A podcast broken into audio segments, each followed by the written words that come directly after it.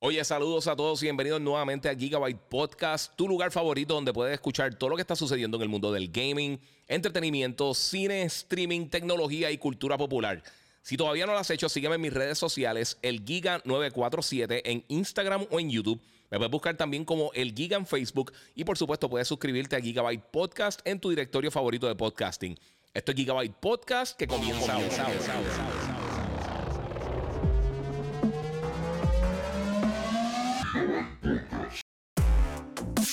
Dímelo, Corillo, que es la que hay. estoy clipeando aquí en duro, estoy hablando bien duro. Saludos, mi gente, bienvenidos aquí a Gigabyte Podcast número 200, mi gente. Finalmente llegamos al episodio número 200. Muchas gracias a mis auspiciadores y a mis partners. Obviamente, la gente de Monster Energy que siempre me tiene al día. Oye, muchas gracias a Jeremy Betancourt que donó 2 dólares del saque ahí en el super chat. Muchas gracias a todos los que se están conectando. Recuerden darle share eh, si no lo ha hecho todavía, sígueme en las diferentes redes sociales. Eh, y esto va a estar bien brutal. Eh, gracias también a la gente de Bandy Tech que me tienen al día con mi PC, con la God Reaper. oye, la animal, esta es la que me ayuda a hacer todo este contenido, así que está durísimo. Onyx preguntándome por la gorra de Monster, muchas gracias ahí. mano, espero dejar si vamos a ver qué vamos a hacer, a ver si tengo más cositas para regalar más adelante. Les voy a explicar un poquitito cómo va a funcionar el show de hoy. Eh, yo quería hacer algo diferente. Quería hacer un giveaway, obviamente, para el episodio número 200. No tengo las cosas exactas que voy a estar regalando. Saludos que están por acá por Instagram también. Y déjame terminar diciéndole a las redes sociales a todo el mundo: el Giga947, el Giga en Facebook, Gigabyte Podcast. Y por supuesto, pueden seguir en todos los diferentes directorios de podcasting. Pero al final del día, aquí está lo importante, mi gente. Eh, yo hice estos días una. Aquí tienen el full shot para la gente que está viendo. Y por supuesto, estoy acá con la Hoy tengo el Ultra Gold Corillo, que es la que, el que va a mantener aquí vivo hoy durante el podcast. Pero muchas gracias ahí a la gente de Monster siempre. Eh, ya hablé con un par de personas. Eh, la gente de Monster Energy, eh, la gente de Banditech, 3D Armory Designs y un montón de gente más van a estar bregando conmigo. Oye, muchas gracias, Oscar López. Mira para allá, papi, donó 50 dólares en el super chat. Me orgulloso, bro, 200. no te di tema para el podcast, pero agradecido de, de, tu dedicación y ponernos al día con la industria y todo lo que conlleva. Eh, de Puerto Rico es la hostia. Muchas gracias. Oye, muchas gracias, papi Corillo. Mala mía, lo leí así, pero pues. Eh, mira, Alexis Reyes. Mira, Alexis, ¿sabes una cosa? Te estás tirando. Esto te va a hacerle eso rapidito. Me estás tirando hace como tres días. Ah, ¿Por qué no hablas de esto? ¿Por qué no hablas de esto? Eh, o puedes aportar al tema, o puedes hacer tu propia página y hablar contenido. Tirarlo por ahí. Anyway, muchas gracias a todo el corillo ahí que se está conectando. mira, lo que voy a hacer yo eh, pregunté en las redes sociales que sugirieran unos temas. Me tiraron muchas preguntas buenas y muchas cosas, pero temas como tal, eh, realmente no me tiraron mucho. Eh, pero me tiraron unos bien interesantes. tengo tres temas aquí. Esas tres personas, realmente ya, pues básicamente le voy a estar dando unas cosas de un giveaway, pero lo que voy a hacer, voy a tocar los temas y los tres mejores temas los voy a estar entonces haciendo una encuesta en mi Instagram. Y entonces, pues, con los tres temas. Los mejores que salgan en cuanto a puntuaciones, pues eso entonces los voy a tener eh, como los ganadores, los tres se van a ganar algo, pero entonces van a tener la oportunidad de llevarse eh, algo bien cool.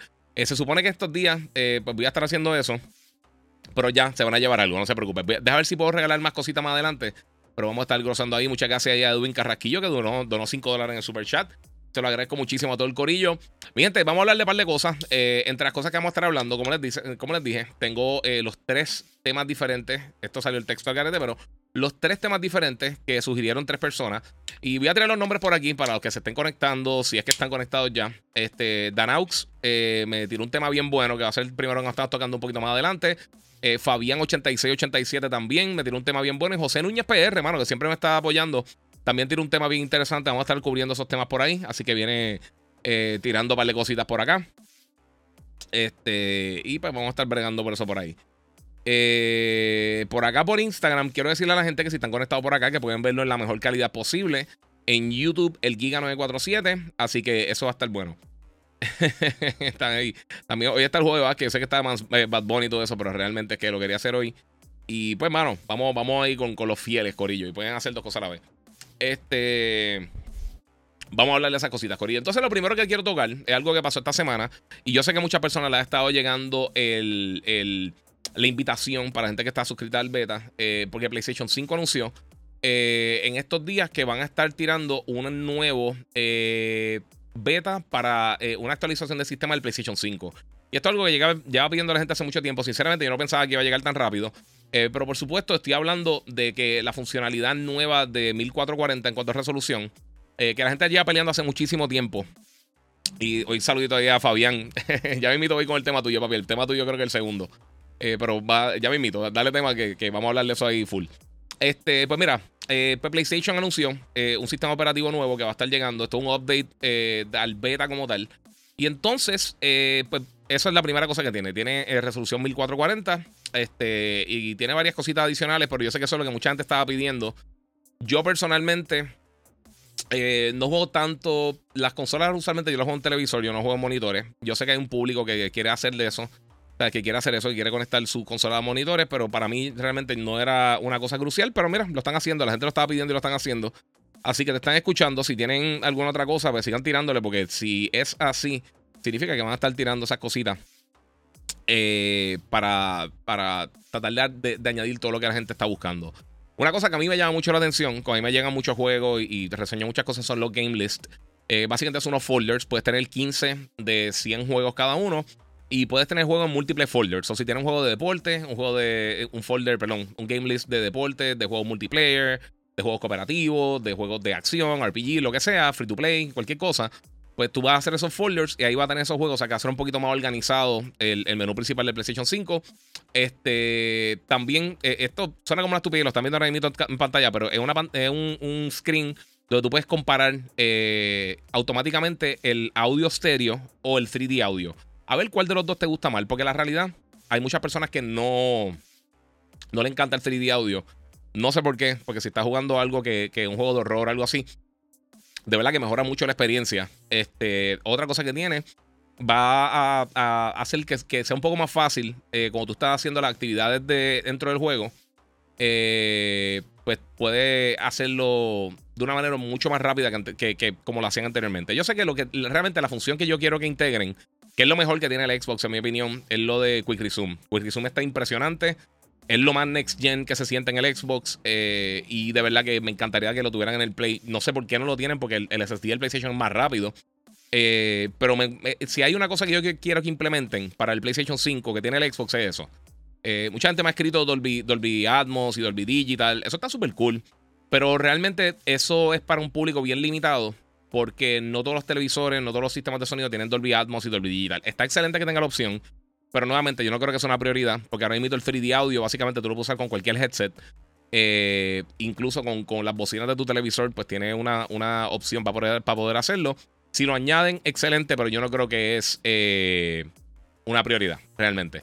Eh, otra cosa, request share, share, screen, que eso está bien cool. Ayer incluso yo estaba terminando, estaba ya al final, me faltaba como una hora y pico para terminar este Stray, que de por sí buenísimo, si no lo han jugado estaba súper bueno. Y un pana mío me dijo, déjame ver qué estás haciendo. Y me conecté con share screen. pero fíjate, no me salió request, obviamente no tengo el beta. Pero no me salió request y no me había fijado en eso. Pero él me dijo, compárteme la pantalla y se la compartí. Y los que no han hecho eso, eso está bien cool. Y también tú puedes hacer eh, share play. Así que si tú estás jugando un título, tú tienes una amistad que vive en, otro lado del mundo y tienen una buena conexión de, internet los dos, tú le puedes pasar el control virtualmente y ellos pueden jugar una porción de tu juego. Creo que es por una hora, dos horas que te permite hacerlo eh, consecutivamente. Pero si, si tiene una conexión decente, se ve súper bien. O sea, la persona puede abrir la pantalla y los dos ven lo que están haciendo, ellos controlan el juego. Si estás trancado en un área de un juego y necesitas que alguien te ayude, ellos lo pueden hacer. Eh, o simplemente si quieres compartir de esa manera con otras personas. Eh, está, está bien cool. De verdad que es una función que yo sé que quizás no mucha gente la usa, pero está nítida. Y lo último, cuando hay una notificación que una amistad tuya se conecta a un juego o lo que sea, pues directamente desde la notificación, pues tú puedes entrar a, a su juego directamente. O sea, no tiene que entrar en todos los menús y todas las cosas. Son cosas, no, no hay nada que va a cambiar por completo la, experiencia de juego. Pero está cool. Que sigan añadiendo cosas y sigan mejorando cosas. Mira, este, todavía se cree el embuste del SSD del PlayStation 5, Junior Torres. Papi, sí. Eh, porque es la realidad. Es la realidad del día. No el embuste, es la realidad. Si tú no te crees las cosas, papi, pues sabes qué. Brega con eso. Bueno, la gente está tan llorona, de verdad. Y ahorita voy a estar hablando un poquito de eso, porque esta es la peor generación en la historia de la humanidad de todo. La gente es, son de cristal, son los más llorones, todo el mundo se ofende por cualquier cosa, todo el mundo se cree que sabe más que todo el mundo. Está fatal. El, universo está fastidiado con, la gente que no entiende de qué, es la realidad y qué no es la realidad. Pero tú te crees que sabes más que yo, perfecto. Abre una página, haz tu contenido y pues tira la información que tú crees que es real o no crees que es real. Si la inteligencia fuera gratis, mi gente, eso sería impresionante. Eh, mi gente, pues eh, voy a coger una que otra pregunta acá. Muchas gracias a todos los que están por ahí felicitándome, Moon, este, y todo el corillo. Solo escucha el podcast mañana, dice Alberto Rivera. No te preocupes, papi, meta mano. Sé que hay mucha gente que está trabajando y eso. Multiverse y el impacto que ha tenido y se afectará eh, a Smash en algo, dice Kevin Muñiz. está hablando del juego de este Multiversus, el juego de, de, la gente de, de, Warner. Este, mano, te voy a hablar bien claro. Este es es un clon de Smash Brothers. La ventaja que tiene es que es free to play y que está en otras plataformas. Smash Brothers solamente está en las plataformas de Nintendo. O sea que si te gusta este tipo de juego, puedes tirarte por allá y puedes entonces eh, jugar con otras personas en PlayStation, Xbox, en todas las diferentes plataformas. Además de que tiene un roster bien nítido. Y sinceramente el juego está bueno. A mí ese estilo de juego no me gusta. Yo lo he hablado anteriormente. A mí no me gustan mucho los Arena Fighters así. A mí me gustan más los, juegos de pelea eh, uno contra uno eh, Soul Calibur, Tekken, este, Virtual Fighter, este, Street Fighter, Mortal Kombat, todas esas cosas. Me gusta más ese estilo de juego de pelea que algo como, como Smash o como PlayStation All Stars o como Multiversus o como Power Stone. Ese tipo de juego usualmente, para mi gusto, a mí me gusta más ese tipo de juego. Aunque me, me tripean cosas así como eh, Tekken, Tag Tournament o, eh, qué sé yo, este, Marvel vs. Capcom. Pero así con ese reguero, y a mí, Marvel vs. Capcom no me encanta específicamente por eso. Porque llega el momento que simplemente hay un reguero de puño y patas por todos lados y, no, tiene, no tiene la coherencia o la estrategia que tienen quizás otros juegos de pelea, en mi opinión. No sé. Vamos a ver qué, pasó por acá. Eh, están aquí, ¿ves? Mira, eh, dile por ahí. Gracias por toda la información. Dice José Soto Santiago. Muchas gracias. Mira, para los 500 regalaron un PS5 y una caja de Monster. Vamos a ver qué vamos. No sé qué me van a dar realmente. Yo pregunté para, para todos mis auspiciadores y, todo el mundo me dijo, sí, dale, vamos, a hacerlo, pero no me han dicho exactamente qué es lo que me van a dar. Por eso no, he dicho qué, pero voy a estar haciendo unos packages para todo el mundo. Obviamente, el package más brutal va para la persona que gane entre, esa, entre esas tres personas, pero ya ellos todos van a recibir algo. Eh, Giga, saludos. Mira, eh, ¿cuánto, ¿cuánto es el costo de producción de un videojuego? Por ejemplo, un The Last of Us sale más de 100 millones. Dice Luna del aporte. Eh, puede ser. No todos los juegos tienen unos presupuestos súper mega altos, pero sí son bien altos. O sea, estamos hablando un videojuego eh, AAA promedio puede costar cerca de los 100 millones. 80, 120, puede subir mucho más que eso, pero en promedio están cerca de los 100 millones por ahí. O sea que como una película costosa. Eh, o sea, costosa no, no yéndonos al punto de, de un Avengers, eh, que hay también, porque el rumor es que eh, mucha gente tiene como rumor de que eh, Halo Infinite es el juego más caro que se ha hecho, aunque no se ha confirmado nada. Microsoft no confirma números de, venta, ni de producción, ni nada de esas cosas. Pero se rumora que casi 500 millones de dólares invirtieron en, Halo Infinite. Este, y uno de los juegos más caros anteriormente a eso, no me recuerdo cuál fue el total y cuánto fue que gastaron, pero Shenmue eh, para, para, el Dreamcast eh, fue un juego que costó mucho dinero y realmente no, no, obviamente no sacaron la ganancia. No pudieron sacar lo que, lo que era, porque estaba bien difícil. Este. Está bien.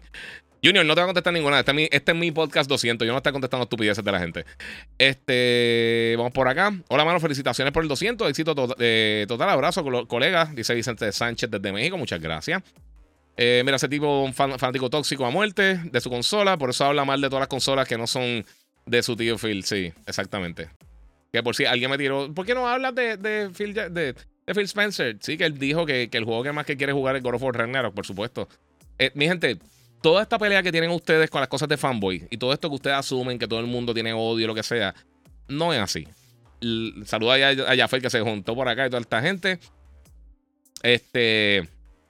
Pero eh, yo he visto, yo lo, he mencionado, creo que aquí, no, no sé dónde lo mencioné, pero la primera vez que yo vi el PlayStation VR cuando era Project Morpheus, eh, la persona que estaba al lado mío eh, probando las dos unidades en un cuarto de, retail y, prensa que había en, E3 e era Reggie fils el de Nintendo. Y también vi a. ¿Quién era? Era. era eh, se me olvidó. El que se, el que se tatuó el, el, logo de Halo y el de Grand Theft Auto para, para Xbox. Este.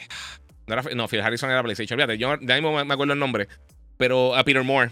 Peter Moore estaba al lado mío viendo el PlayStation Vita. Y yo estaba viendo el, eh, el PSP, el PSP original. Y viendo todas esas cosas, hecho súper cool. Mira, este, Oscar López dice Palca. Los haters que abra la página a ver si hay este huevitos. Termina con los 10 con 10 followers. Y tiene el contenido y uno y el otro de su abuela. Sí, parte de papi. Eh, este ya dice eh, felicidades por los 200. Ahora llega a los 300. Tiene mi apoyo, Giga. Muchas gracias, mano. Mira, eso, eso le, tuvo que doler que, que el propio tío Phil lo aceptara. Eh, que quiere jugar God of War. Pero lo que te digo, mano. La realidad es que, es que no hay. No, no, no, hay esta rencilla entre las diferentes compañías.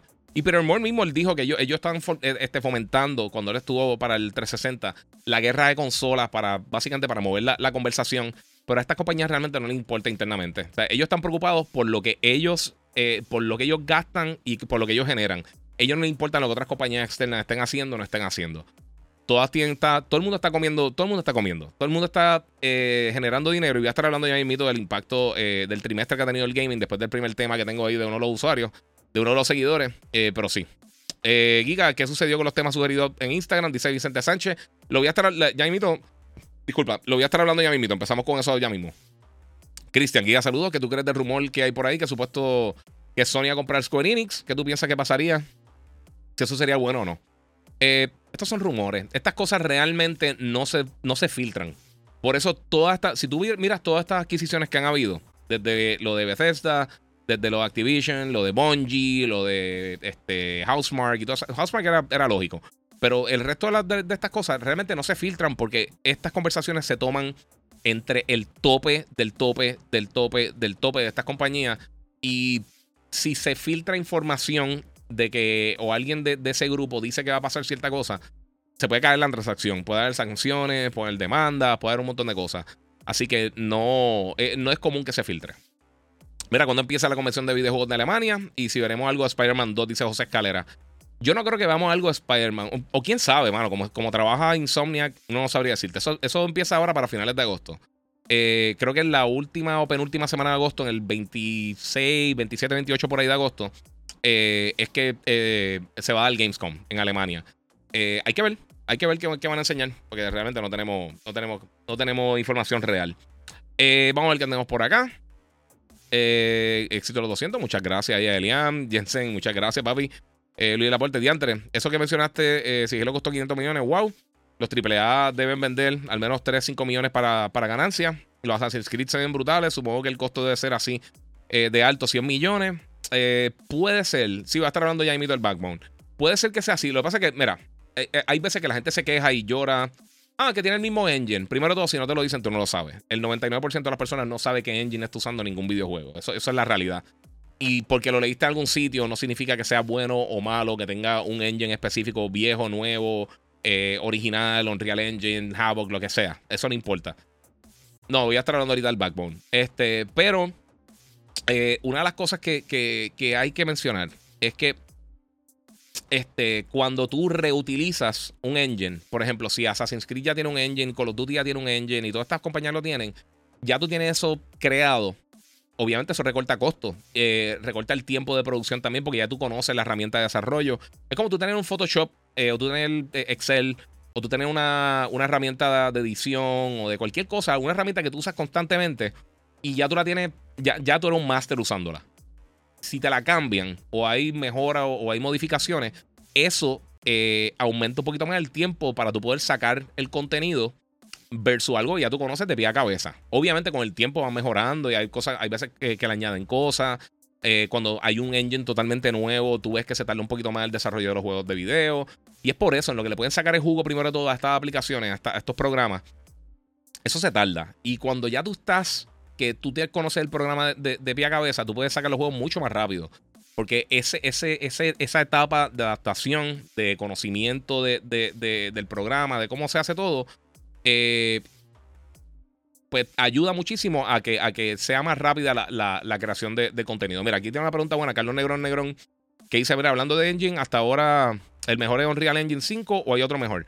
La, realidad es que no hemos visto suficiente de Unreal Engine 5 y no lo hemos visto eh, en ningún juego que ha lanzado todavía al mercado. Queda por verse. Unreal siempre ha sido bien bueno. Pero siempre ha tenido. Eh, mira, les voy a explicar. Estoy explicando en otro podcast. Lo voy a hacer rapidito antes de entrar al primer tema eh, que lo sugirió Danaux. Pero una de las cosas principales que la gente quizás no, no, no, no, no ven cuando están hablando de un engine. Unreal Engine se hace eh, para que muchos desarrolladores lo puedan utilizar eh, y tiene una multitud de usos. Tiene unas cosas que obviamente son mejores que otras en, ciertos juegos que, por ejemplo, quizás es mejor para shooters o quizás es mejor para algo que tenga. Aquí dice oh, Gear 5, creo que Unreal Engine. ¿Es Unreal Engine? Sí, yo siempre usado Unreal. en, los primeros juegos de Gears of War los creó Epic junto con Microsoft. Y obviamente Epic pues, son los creadores de Unreal Engine, pero para que tengan. Y, es más, yo cuando enseñaron por primera vez Unreal Engine 3, creo que fue, si no me equivoco, enseñaron, todavía no habían hablado de Gears of War, pero los modelos que estaban enseñando, los personajes y las cosas, eran de Gears of War. Después que yo vi Gears, yo, ah, esto yo lo vi. Yo vi una conferencia con, de Unreal en, en, E3 y pude hablar con, con, los diseñadores de la, de la, del motor gráfico y todas esas cosas. Eh, pero, volviendo al tema, eh, cuando un desarrollador hace su propio engine, que está hecho específicamente para el tipo de juegos que ellos van a crear. Vamos a suponer que tú creas juegos de mundo abierto y tú haces un engine como lo que hizo Guerrilla Games con, con, eh, con el décima engine, eh, que lo usaron también para Death Stranding, pues ya tú tienes eso que está hecho para tus necesidades. Unreal Engine es un poquito más, o de todos estos engines que son third parties, que la gente paga licencia para utilizarlo, eh, están hechos para que un desarrollador diga, mira, yo mejor pago la licencia, ya nosotros conocemos Unreal Engine y no tenemos que, pasar ese periodo de adaptación de conocer la herramienta de desarrollo. Ya sabemos lo que queremos hacer. Y ya hay cosas que están básicamente, este, que básicamente salen media, media automática. Así que, este, ¿cómo te digo? No estaría, eh, o sea, no estarías tanto tiempo realmente desarrollando un juego de video. Eh, se, ven usualmente mejor los títulos de, de primera que, que sin, el tiempo extra que necesitarías para pulirlo y que se vieran bien brutal, como pasa con muchos de los juegos este, eh, first party o, los juegos que tienen su propio engine, que usualmente pues, se tarda un poquito más en pulirse al principio. Pero es parte de mano. Este, aquí está preguntando qué motor tiene Horizon Forbidden West. Eh, eso tiene el, el, décima engine, que lo, eh, lo hizo internamente la gente de, de, Guerrilla Games, que son los creadores del juego. Mira, gracias a Dios su tío Phil tiene Games Pass. Si no fuera por eso, no tuviera nada que jugar, ni Nintendo presta los juegos. Eh, esto, olvídate, eso y déjalo ahí. Este, Luna, este, mira, eso fue lo que hizo Kojima con Phantom Pain, eh, su propio engine, y Kojima lo utilizó en Death Stranding. Eh, solo pregunto por qué, porque algo así leí. Ok, mira, sí, Luna. en Phantom Pain, él, utilizó el Fox Engine. Lo que pasa es que eso es cuando él todavía estaba con Konami. Konami tiene el Fox Engine que todavía lo utilizan para el juego de, de, soccer, el, lo que era Pro Evolution Soccer anteriormente, PES. ahora mismito, eh, cuando él se fue por su cuenta hacer Kojima Productions por su cuenta, él eh, lo primero que anunció fue una colaboración con PlayStation eh, para hacer Death Stranding. Death Stranding, para que entiendan, Death Stranding es de PlayStation, es una propiedad de PlayStation. O sea, la, propiedad intelectual como tal, el nombre de Death Stranding y todas estas cosas, este, es de, de, Kojima Production, de, perdón, de, de PlayStation. Pero Kojima Production son los, creadores del juego. Ellos pueden hacer juegos con, con, quien quieran, por eso van a hacer un juego para Xbox también. Pero para hacer la herramienta de desarrollo, ellos, Sony le permitió a Kojima ir a donde todos sus estudios y escoger la herramienta de desarrollo que él, que él quería utilizar para, para su juego. Él decidió el décima engine de Horizon Zero Dawn para aquel tiempo y entonces le hizo unas modificaciones. Y ellos le dieron el Source Engine, ellos dejaron que, que lo hicieran, hicieron todas las cosas bien brutal. Eh, oh, Carlos dice que hay un lag, brutal donde está, vamos, mala mía. Recuerden que pueden dorar en el super chat también los que están por ahí metiéndose. Eh, pero sí, es eh, algo que, que mano, que, que, o sea, los engines de juego depende también, oye, como todo. Tú puedes tener una trompeta y sea buena o sea mala, si tú no sabes tocar trompeta, no estás haciendo absolutamente nada. El, que sepa usarlo le va a sacar más provecho o una computadora, o una guitarra, o lo que sea. Si tú tienes alguien que, una cámara, si alguien sabe usarla de verdad, no importa qué cámara tú tengas, usualmente la persona que tenga el talento para utilizarla lo va a hacer mejor. Eh, y eso es lo que pasa con, estos engines, con estos motores gráficos. Eso es lo que sucede con eso. Eh, no me deja enviar estrellas. Yo no sé por qué Facebook no me deja eh, enviar las estrellitas Luna, pero si me siguen en YouTube, el Giga 947 puede pasar por allá. Se ve mejor que en Facebook. Tiene mejor, eh, tiene menos compresión y se ve mucho mejor. Y ahí puedes donar a través del super chat. Si es que lo, que te, lo que te interesa no mito. Mi gente, vamos a darle share. Vamos a darle share que se conecten. Sé que hoy es un día eh, especial para muchas personas que están haciendo de todo un poco en conciertos y en juegos y cosas. Este, pero este, quería venir por acá. Mira qué motor tiene Horizon, ya lo contesté por acá. Unity es otro engine que es bueno y es gratis, dice José Luis eh, FM 360. Eso es así. Eh, ¿Qué SSD recomienda de un terabyte para Play 5? Dice Luis Santiago. Pues mira, está el WD Black eh, SN850, está el FireCuda 530, está el, Samsung 980 Pro. Hay un montón, sinceramente. Yo hice un podcast recientemente que hablé mucho, hablé bastante de eso a fondo. Chacase ahí a Geek561 que donó 5 en el super chat. Eh, y pues, mano, eso está, está bien curioso todas esas cosas. Así que, eh, no sé, no sé. Vamos a ver por acá. Este, hay un montón de verdad de SSD. Es bien fácil cambiarlo, pero sí. Eh, bueno, si quieren, de verdad, eh, los de los que están en Instagram, si pasan por YouTube, el Giga947, yo dejé un link en, el story último que hice. Se ve mucho mejor, puedes ver todos los visuales y las cosas que estoy haciendo y es más fácil comentar también y todo eso, así que vamos por ahí. Eh, dice ahí Carlos Negrón que si lo de Sony Square Enix es verdad. por el momento no, mano. Muchas gracias, Oscar. Bueno, Corillo, vamos para el primer tema por ahí. Mira, dímelo, Giga. Felicidades. Aquí viendo el podcast con Whisky y ahorita jugar. Muy bien, Manuel Arzuaga. Muy bien, papi. Yo estoy con mi Monster. Con mi. con mi Super Monster aquí, papi, con el Ultra Gold. Si no han probado, sabe bien bueno. Sabe como, es como, de piña. Sabe, sabe bien tropical. Josué Arroyo jugando Stray y escuchando el podcast. Qué duro está Stray, mano. Qué jueguito bueno. Qué bueno que, que me gusta de verdad con estos juegos indias y salen buenos. Eh, para variar, siempre la gente dice que tiran lo mismo, lo mismo, lo mismo. Y es bueno que apoyen este tipo de juegos. Y de por sí, el juego más, eh, mejor reseñado este año en Steam, en lo que da el 2022, sobrepasando a God of War. Así que eso está bien impresionante. Bueno, mi gente, vamos para el primer tema. Eh, sugerido por ustedes, Corillo. Yo hice, yo, para los que no saben, este es el episodio número 200. Yo hice una, un llamado a través de mis redes sociales que me enviaron unos temas. Entonces yo voy a escoger tres temas y esos tres temas, esas tres personas que, sugirieron esos temas específicos para poder abundar acerca de ellos, yo sé que me hicieron muchas preguntas bien buenas, me hicieron muchos temas, pero creo que estos tres son los mejores que puedo desarrollar para hoy. Este, y lo que entiendo yo que son los más interesantes. Y entonces, una de las cosas que me llamó mucho la atención de estos temas es que eh, abarcan varias cosas y van a estar viendo de, lo que está pasando y lo que puede pasar en la industria. Y voy a estar hablando de eso un poquito más adelante. Muchas gracias a Javier Bermúdez que donó 5 en el super chat. Eh, pero mira, una de ellas, para que tengan una idea. Eh, yo voy a estar haciendo, como les dije, una premiación. Estas tres personas les voy a estar dando unos packages de, unos regalos. Ya mismo, cuando los oficiales me digan que yo divido las cosas y se las voy a estar enviando. Eh, o nos encontramos, hacemos algo. No sé cómo voy a trabajarlo con cada uno de ustedes, pero lo vamos a estar trabajando, no se preocupen. Este, pero entonces, aquí tengo el primer tema. Y me llamó mucho la atención y les voy a explicar por qué. Y el primer tema lo tira Danaux, eh, que dice impacto del gaming como entretenimiento para adultos. Y disculpen por la motora.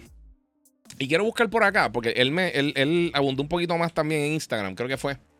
Eh, y me, básicamente me dio unos detalles adicionales diciendo, mira, mano, no te lo puedo escribir completo por ahí, pero este, o sea, me dijo como que, ah, hombre, por ahí voy a buscar el mensaje del hombre, eh, a ver dónde está, porque me envió, me envió más información y lo guardé en el celular, soy un becerro. Eh, pero me envió el mensaje por ahí, Danaux, y lo que me dijo es, te digo ahora rápido, estoy buscando. No sé si fue acá en Facebook. Yo lo busco ahora rapidito. Anyway, él me está preguntando eso. Él me está preguntando el impacto del gaming en entretenimiento para adultos. Entonces, básicamente lo que él me dijo en, pocas palabras es que, pues, él, él, él brega con, con, creo que con educación, si no me equivoco. Y me estaba diciendo, mira, mano, eh, o sea, yo cuando, cuando pequeño a mí me bulleaban, yo estoy haciendo, estoy estudiando y, y, me gusta saber el impacto que tiene eh, el gaming en estos días. Y una de las cosas que, yo creo que mucha gente no entiende es que el gaming como tal eh, es más que nada para adultos. Eh,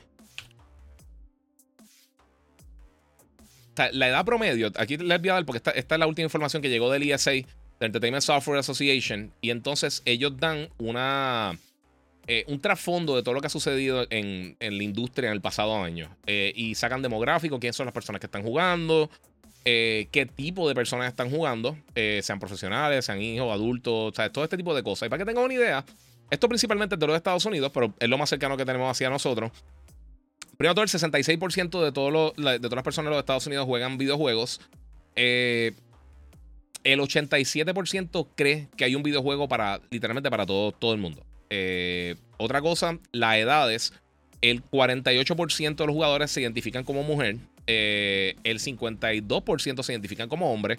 Y el 70% de hombres y niños juegan videojuegos. El 62% de las mujeres y niñas juegan videojuegos. Pero para que tengan la edad de más o menos, la edad promedio ahora mismo del gaming son 33 años. O sea que personas de 33 años, esa es la edad promedio como tal. En cuanto a las edades, menores de 18, el 24% de la industria. De 18 a 34, el 36% de la industria.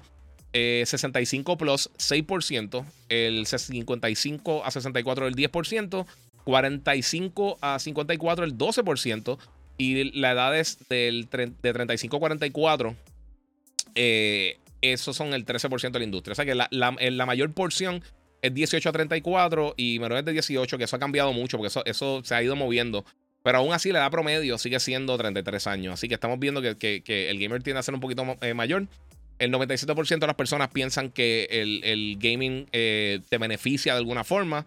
Eh, el 89% de los americanos eh, lo ven como, como una buena manera para, poder construir herramientas, construir tus herramientas del diario vivir.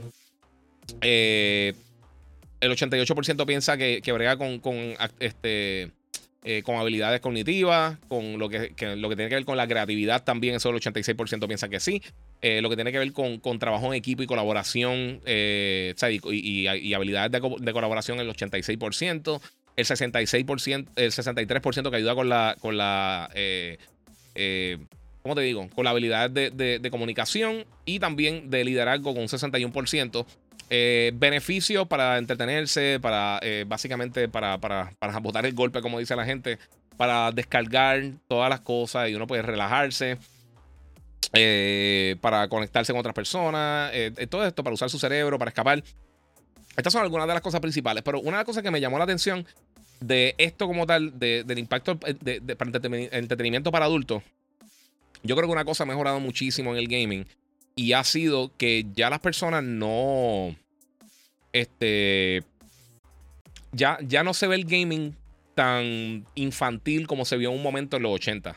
Cuando, cuando estuvo la era de Atari, eh, Atari, el, el Odyssey y todas estas consolas, antes de que fuera el crash de Nintendo, realmente eh, era algo que todo el mundo estaba jugando. O sea, era cool ir para un arcade. Muchas gracias a José Nieves, que donó 5 en el super chat. Hace tiempo que estoy viendo replays, ahora lo veo en vivo. Saludos y éxito. Muchas gracias, mano.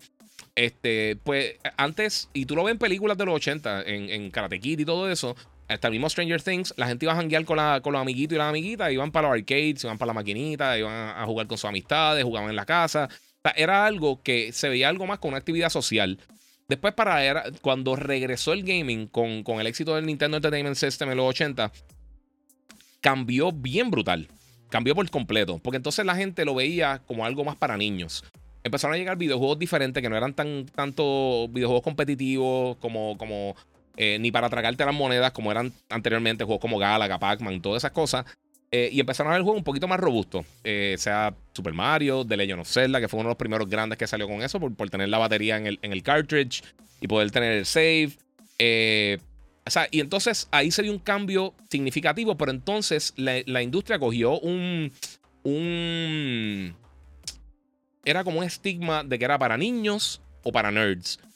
Y eso continuó hasta, la, hasta mediados de los 90 cuando salió PlayStation. Y ellos empezaron a tirar contenido un poquito más para adultos. Eh, cuando salió el primer PlayStation. Y ahí vimos que, se movieron un poquito para lo que fue el eh, contenido un poquito más maduro, entre comillas, más, violento, con mejores narrativas una narrativa un poquito más seria, no solamente era el muñequito rescatando a la princesa, eran cosas un poquito más, más robustas. Y entonces ahí empezamos a ver ese cambio sólido eh, que empezó a llegar un montón de gente a la industria que quizás jugaron cuando pequeños, jugaron en los 70 y en los 80, pero ahora vieron que el contenido ya era para ellos. O sea, ellos ya no querían estar jugando quizás con, muñequitos con un montón de, cosas de colores, querían jugar algo más como Metal Gear o como Final Fantasy VII o, como, eh, qué sé yo, como Twisted Metal o todas estas cosas que están saliendo, Silent Hill, Resident Evil, Tomb Raider.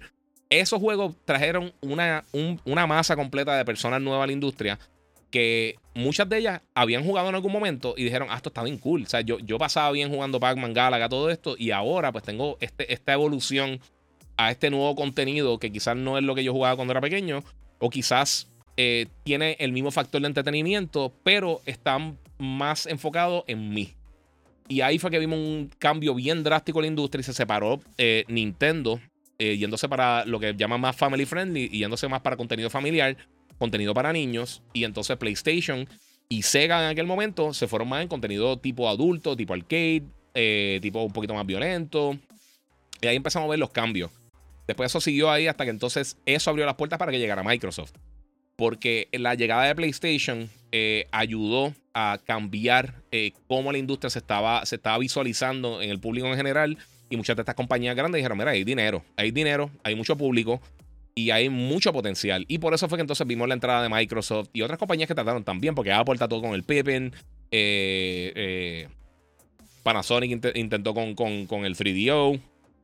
Y trataron un montón de, compañías, trataron de entrar, pero nadie le funcionó. y pues ahí vimos cómo cambió. Y hoy en día yo creo que eh, lo vimos en la pandemia, que mucha gente regresó al gaming también. Eh, y lo vimos con el Wii hasta un punto. Yo, la queja que yo siempre he tenido con el Wii es que Nintendo eh, no mantuvo un control de calidad de los juegos que estaban llegando a, la consola. No de ellos, los de ellos están excelentes. Pero empezaron a llegar muchos third parties basura. O sea, juegos que realmente no, no debieron estar en la consola. y no tenían un control de calidad. Y entonces hay mucha gente que estaba jugando eh, Wii Sports o Wii Fit o estas cosas que compraron la consola, compraron estos juegos, pero no los mantuvieron como gamers porque ellos iban a las tiendas, compraban una cosa que pensaban que iba a ser similar y fue una basura. Y eso fue de las caídas.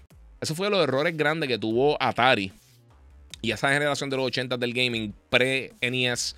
Eh, ellos no tuvieron control de calidad. Incluso una de las cosas más brillantes que hizo Nintendo, ellos tuvieron que hacer dos cosas realmente para poder eh, llegar a manos de consumidores con el NES. Uno, poner el robotcito Rob para que lo pudieran poner en la sección de juguetes, eh, porque ellos no las tiendas no querían trabajar consolas de juegos de video. Y lo otro que hicieron, brillante, y los que tenían el NES el Super NES se acuerdan de esto, ellos tenían un sellito que es el Official Nintendo eh, Seal of Approval. Básicamente tenía un sello dorado y eso te decía que el juego tenía la calidad suficiente para que uno pudiera disfrutárselo. Entonces ahí vimos un cambio bastante significativo. Entonces eso ellos no lo hicieron en el Wii. O sea que esas personas, esas tías tuyas, esos tíos tuyos que quizás no eran gamers y se juguearon con las amistades, dándose una cerveza y jugando bowling en la casa o tenis, eso desafortunadamente se reflejó en lo que vimos la generación después con el Wii U, que nadie le importó. O sea, el Wii U es el peor fracaso que ha tenido Nintendo fuera del, Virtual Boy y el Game Boy Micro. Eh, pero si, si, tú ves cómo se movió la industria en ese momento, eh, vemos lo que está pasando hoy en día. Y vemos el éxito que están teniendo todos estos juegos. Y, el, el, respeto de muchas personas que ha tenido la industria versus lo que tenían en, décadas pasadas. Así que se ha abierto más para adultos. Eh, por, eso, por eso que escogí el tema de Danaux, porque de verdad pienso que es muy importante para, para el gaming en general que cualquier persona puede entretenerse. Y a veces yo leo personas que dicen, eh, ah, que un gamer, se hace tal cosa, o ah, que este no es gamer, o lo que sea. Mira, mano, si tú apoyas de cualquier manera la industria, sea jugando Minesweeper, sea jugando el juego de Family Guy de, iOS, o sea jugando eh, Fortnite, o Call of Duty, o cualquier cosa. Si tú te crees que tú eres más hardcore que cualquier otra cosa, tú no estás ayudando a la industria. Porque lo que necesita la industria para mantenerse vigente es que siga llegando gente. Igual que lo que pasa con muchos de estos directores de Hollywood que están, que se ponen, pasan criticando el MCU, Star Wars, DC y todas estas cosas. Mira, mano, ellos son los que están llevando gente al cine. Y quizás algunas personas ven el trailer tuyo y se entusiasman y quieren ver tu película. Es la realidad. A mí me encanta todo tipo de cine. Yo sé que yo hablo mucho de Marvel y DC y Star Wars y todas esas cosas porque yo creo que es bien entretenido y, y yo creo un público bien pasional. Pero por el mismo lado, hay un montón de cosas, un montón de películas que me encantan, que hay unas que toca, voy a hablar de ellas en estos días, que no tienen nada que ver con cultura popular, que son buenísimas. Hay un montón, la de Oppenheimer que viene ahora de Nolan, estoy loco por verla. A mí me encanta el cine, pero la realidad es que muchas personas no están yendo al cine. Eh, y muchas de estas películas que son un poquito más eh, una película tradicional, no estos espectáculos de, de, Marvel y eso, la gente no las ve en salas de cine, porque duran poco, llegan rápido, están los servicios de streaming ha cambiado por completo la industria y tú tienes que traer la gente y mantenerla. Y eso fue lo que no hizo esa generación. Y yo creo que está pasando ahora con el gaming. De verdad que eh, ahora durante la pandemia, y es desafortunado porque voy a estar hablando ahorita también de, del último trimestre del gaming que estuvo fatal para todo el mundo. Para PC, para PlayStation, para Xbox, para todo el mundo estuvo malísimo. Eh, y tiene sus razones y va a explicar sus razones. Eh, pero más que nada, lo de la pandemia y los problemas de los semiconductores y todo eso. Se perdió realmente un periodo dorado donde pudimos haber capturado como industria a decenas de millones de personas y simplemente no consiguieron las consolas y ahora están haciendo otras cosas porque ya se está, eh, ya está mermando un poquito lo, de, lo del cierre, lo de los lockdowns y todo eso y ahora la gente tiene otras cosas que hacer. Eh, quizás esa persona que, dijo, ¿sabes qué? Me estoy entreteniendo, voy a comprar una consola. Eh, ahora tiene otros intereses. las cosas están malas económicamente para todo el mundo. O sea que, es, ese momentum hasta un punto se perdió. El, el que gamer todavía está buscando el PlayStation, el Xbox, el Switch el que quizás no es tan gamer, estaba ahí entre ellos, esa gente quizás ahora van a tener que esperar 3, 4 años en lo que, en lo que deciden comprar una consola, mientras que, quizás el año pasado lo hubieran comprado de verla, automáticamente en tienda. Eh, Axel Acosta, Alex Acosta dice, ni en Facebook ni en YouTube me llega la notificación. Chico, no sé qué decirte. Eh, si tienes iOS, chequean en, en, el, en los settings del, del, de iPhone, porque hace tiempito hicieron unos cambios del sistema operativo. Y entonces te bloquean ese tipo de cosas. Y muchas gracias por ello. Eh, mira, Spartan dice: Eso pasa, Giga, porque la industria que tú defiendes del cine acostumbró al público al consumerismo barato en calidad cine, eh, eh, cinéfila. Papi, el dinero habla. El público va a ver lo que el público va a ver. Eso ha sido así siempre. Por eso es que los programas de televisión y lo que sea, no es, no es la industria que yo defiendo ni nada. Yo no defiendo a nadie, mano. Este. Y no es consumerismo barato. Son películas entretenidas, tú vas a entretenerte al cine. No, toda película, no todo contenido que tú ves tiene que cambiar tu vida. Hay cosas tan simples como Stray o como lo que sea, cualquier estupidez que tú veas que te entretenga, vale la pena. Si te está entreteniendo, si te, si te quita la mente de otras cosas, excelente. No todo tiene que ser de Godfather, no todo tiene que ser la mega película Return of the King, no todo, no todo tiene que ser la, la, la última película de Scorsese, ni de Tarantino, ni de cualquier cosa. Desafortunadamente, el público no habla. El, público no habla. la, gente, todo el que, el que quiere ser bien sinófilo con, con, con, el tiparrillo y con, la copa de champán, ellos no, ellos no son suficientes para mantener el, cine. Y es la realidad. Por eso es que se está yendo mucho al streaming. La gente está viendo lo que quiere ver. La gente gasta su dinero en lo que quiere gastar su dinero. Nadie obliga a gastar dinero con esas cosas. Eh, sí, papi, está brutal. Mira, acaban de hacer otro un hater de cine. Sí, es que esa es la cosa, mano. Hoy todo el mundo está tan y tan y tan agriado. Todo el mundo la apesta la vida tanto. Y estamos en el mejor momento de entretenimiento en la historia de la humanidad. Desde el Big Bang hasta ahora, donde mejores opciones tenemos de entretenimiento de ahora. Y nadie está contento. Todo el mundo está hastiado, todo el mundo está tan y tan y tan apestado, no sé. Mira, el mercado tiene, eh, tiene que ver mucho. Dice Geek 561. Tú haces lo que la gente compra. O sea, si, si tú haces un producto que la gente no lo quiere comprar, ¿para qué lo va a seguir haciendo? es tan fácil como eso. La gente, a mí, a mí me da risa siempre que alguien me dice, ¿por qué siguen haciendo Call of Duty? Y yo, porque cada año vende mil millones de dólares, porque por los últimos 13 años ha sido el, año el juego más vendido año tras año tras año. No puedes criticarlo, ¿qué van a hacer? No, no hacerlo. Estupidísimo. Mira, Alejandro Vázquez dice, pero Marvel DC no, no cuida la calidad, también puede tener su fracaso. No es que no, es que no, no ok, eh, perfecto. Pero aún así, sea la peor película de la historia o la mejor película de la historia, esto es irrelevante a la calidad. Eso no tiene que ver con la calidad en cuanto a las películas. Porque pueden ser malísimas, puede llevar gente al, puede llevar gente al cine. Pero lleva gente al cine. Eh, las últimas películas que por ejemplo, a mí me gustó mucho la de. La de no me acuerdo ahora, la que hizo Ben Affleck con. con que era de. Eh, con Ben Affleck con, con, Adam Driver y eso. A mí me gustó un montón esa película. Nadie la vio. Y una película de Ridley Scott, que es uno de los mejores directores que, que están vivos en este momento. Nadie la vio. Las películas de Tarantino usualmente no hacen un fracatán de dinero en el cine tampoco. O sea, no hacen un montón. Y, Tarantino, by far, mi director favorito. Yo tengo Tarantino, tengo después a Scorsese y después tengo varios directores mezclados en el tercer lugar. Pero las películas de ellos no venden tanto. ¿Por qué, vendió, por qué Scorsese vendió este The Irishman? Se la vendió a Netflix. Porque tenía un presupuesto alto. Se la compraron por ciento y pico de millones de dólares. Esa película no iba a hacer ese dinero en el cine por lo largo que es la película, por el tipo de público que le iba a ver que quizás no, no, no, no consume tanto. No le quita que la película esté impresionante. Ya, mira, aquí dice, mira, este, a mí me encantan las películas de Tarantino y de ese nivel eh, más thriller. Dice eh, Bell Carnell, eh, Cranel. Pero, y tienes toda la razón, las películas de Tarantino todas las puedo ver mil veces.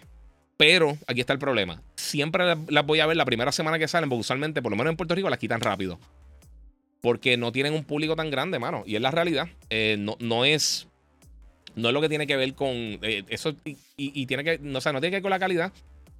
Mira las películas de Fast, las de Transformers. Han sido malísimas todas. pero siguen haciendo dinero. ¿Qué quieren? Que no la hagan. Si la siguen, siguen haciendo dinero, la gente la sigue viendo, la gente quiere ver eso.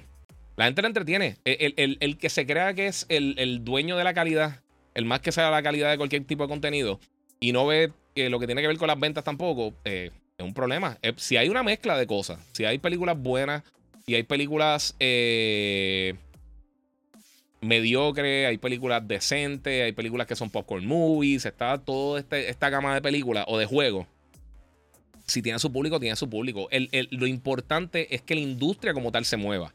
Pero, como te digo, la gente que va a ir a ver Black Panther o va a ir a ver este o fue a ver The Batman, si tú le pones un trailer bueno de tu película, que quizás no es una película AAA con un marketing budget de 200 millones de dólares, puede que la gente lo vea. Ah, ¿sabes qué? Yo quiero ver eso. Las películas que llegan a los Oscars no hacen nada. Mira, Max Imus dice: Marvel murió en Endgame, yo creo está haciendo más dinero que todo el mundo como quiera en el cine. E, ese es el punto. Piense lo que piense. Mira, mira la recepción ahora con, en, en, Comic Con. ¿Te gusta o no te gusta eso, eh? Mira, dice. Por eso ya no critico el cine, me critico a la gente y al tipo de contenido barato que, que le acostumbraron. Es un tema cultural, es un tema global y siempre ha sido así, mano. Siempre ha sido así con la música, siempre ha sido así con todo. Los mejores músicos de la historia, desafortunadamente, no son los más populares. Los mejores cantantes no son los más populares. las mejores películas no son las más populares. Los mejores juegos usualmente no son los más populares. Y así, es así. Eh, eh, eso es parte de. Eh, Carlos X, que llegue ahora, espero que estés bien. Sí, mano. Mira, Giga dice Arcade Girl, Giga, el porcentaje que mencionaste de, mujeres que son gamers, ojalá fuera igual aquí en Puerto Rico. A mi edad no he conocido otra chica que juegue de todo igual que yo. no sé cuál es tu edad, pero sí hay, mucha, hay muchas mujeres gamers en Puerto Rico. Y yo lo sé, porque yo trabajo en tiendas y a mí me siguen, a mí me siguen muchas mujeres que juegan. Sí, quizás no un porcentaje tan, tan alto como tal. Eh, pero, pero sí, tenemos. hay muchas mujeres gamers. Yo, que, quizás no estén eh, tan organizadas así como que, como que, mira, yo conozco a Fulana Mengana, pero, pero sí hay muchas mujeres que, Y yo creo que también ahí queda un poquito el estigma de que muchas mujeres que son gamers o niñas que son gamers no lo dicen porque lo ven como que algo que, que, pues, no, que no es cool para decirlo. Y eso se va perdiendo poco a poco. Eso pasó también como. Como. Eh, ¿Cómo te digo? Eso pasó con los cómics, eso pasó con, los superhéroes, eso pasó con, con las series de televisión, con Walking Dead, con Game of Thrones, con todo eso. Que entonces ah, todo el mundo decía, eso es para hombres, que es una estupidez, porque nada es para hombres, nada es para mujeres. Entretenimiento, entretenimiento. Si te gusta, te gusta y ya y te lo disfrutas. Pero si brincas de ahí a, a decir, eh, ah, esto es universal, todo el mundo lo está viendo, eh, eso es otra historia es otra historia. Y eso recientemente lo hizo Breaking Bad, lo hizo The Walking Dead, lo hizo eh, Game of Thrones, lo han hecho varias series y varias películas que han acaparado de todo un poco.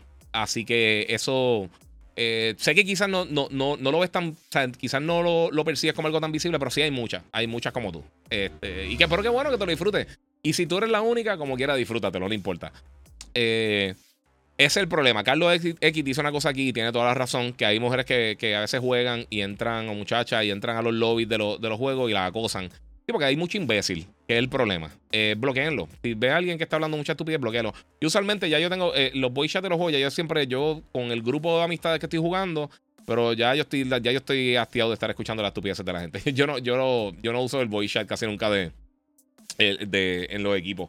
Estoy jugando, si entro así a jugar para jugar un ratito un Call of Duty o lo que sea, pues quizás lo dejo ahí, pero eh, en verdad casi nunca ni hablo con la gente. No antisociales, que la gente está tan, tan asquerosamente tóxica que está desesperante. Eh, muchas gracias a eh, Arroyo Morales. vamos por acá. Mi novia me metió una pelea en Mortal Kombat y yo bien mordido. Dice Carlos X. Giga Stone Cold para la serie de God of War.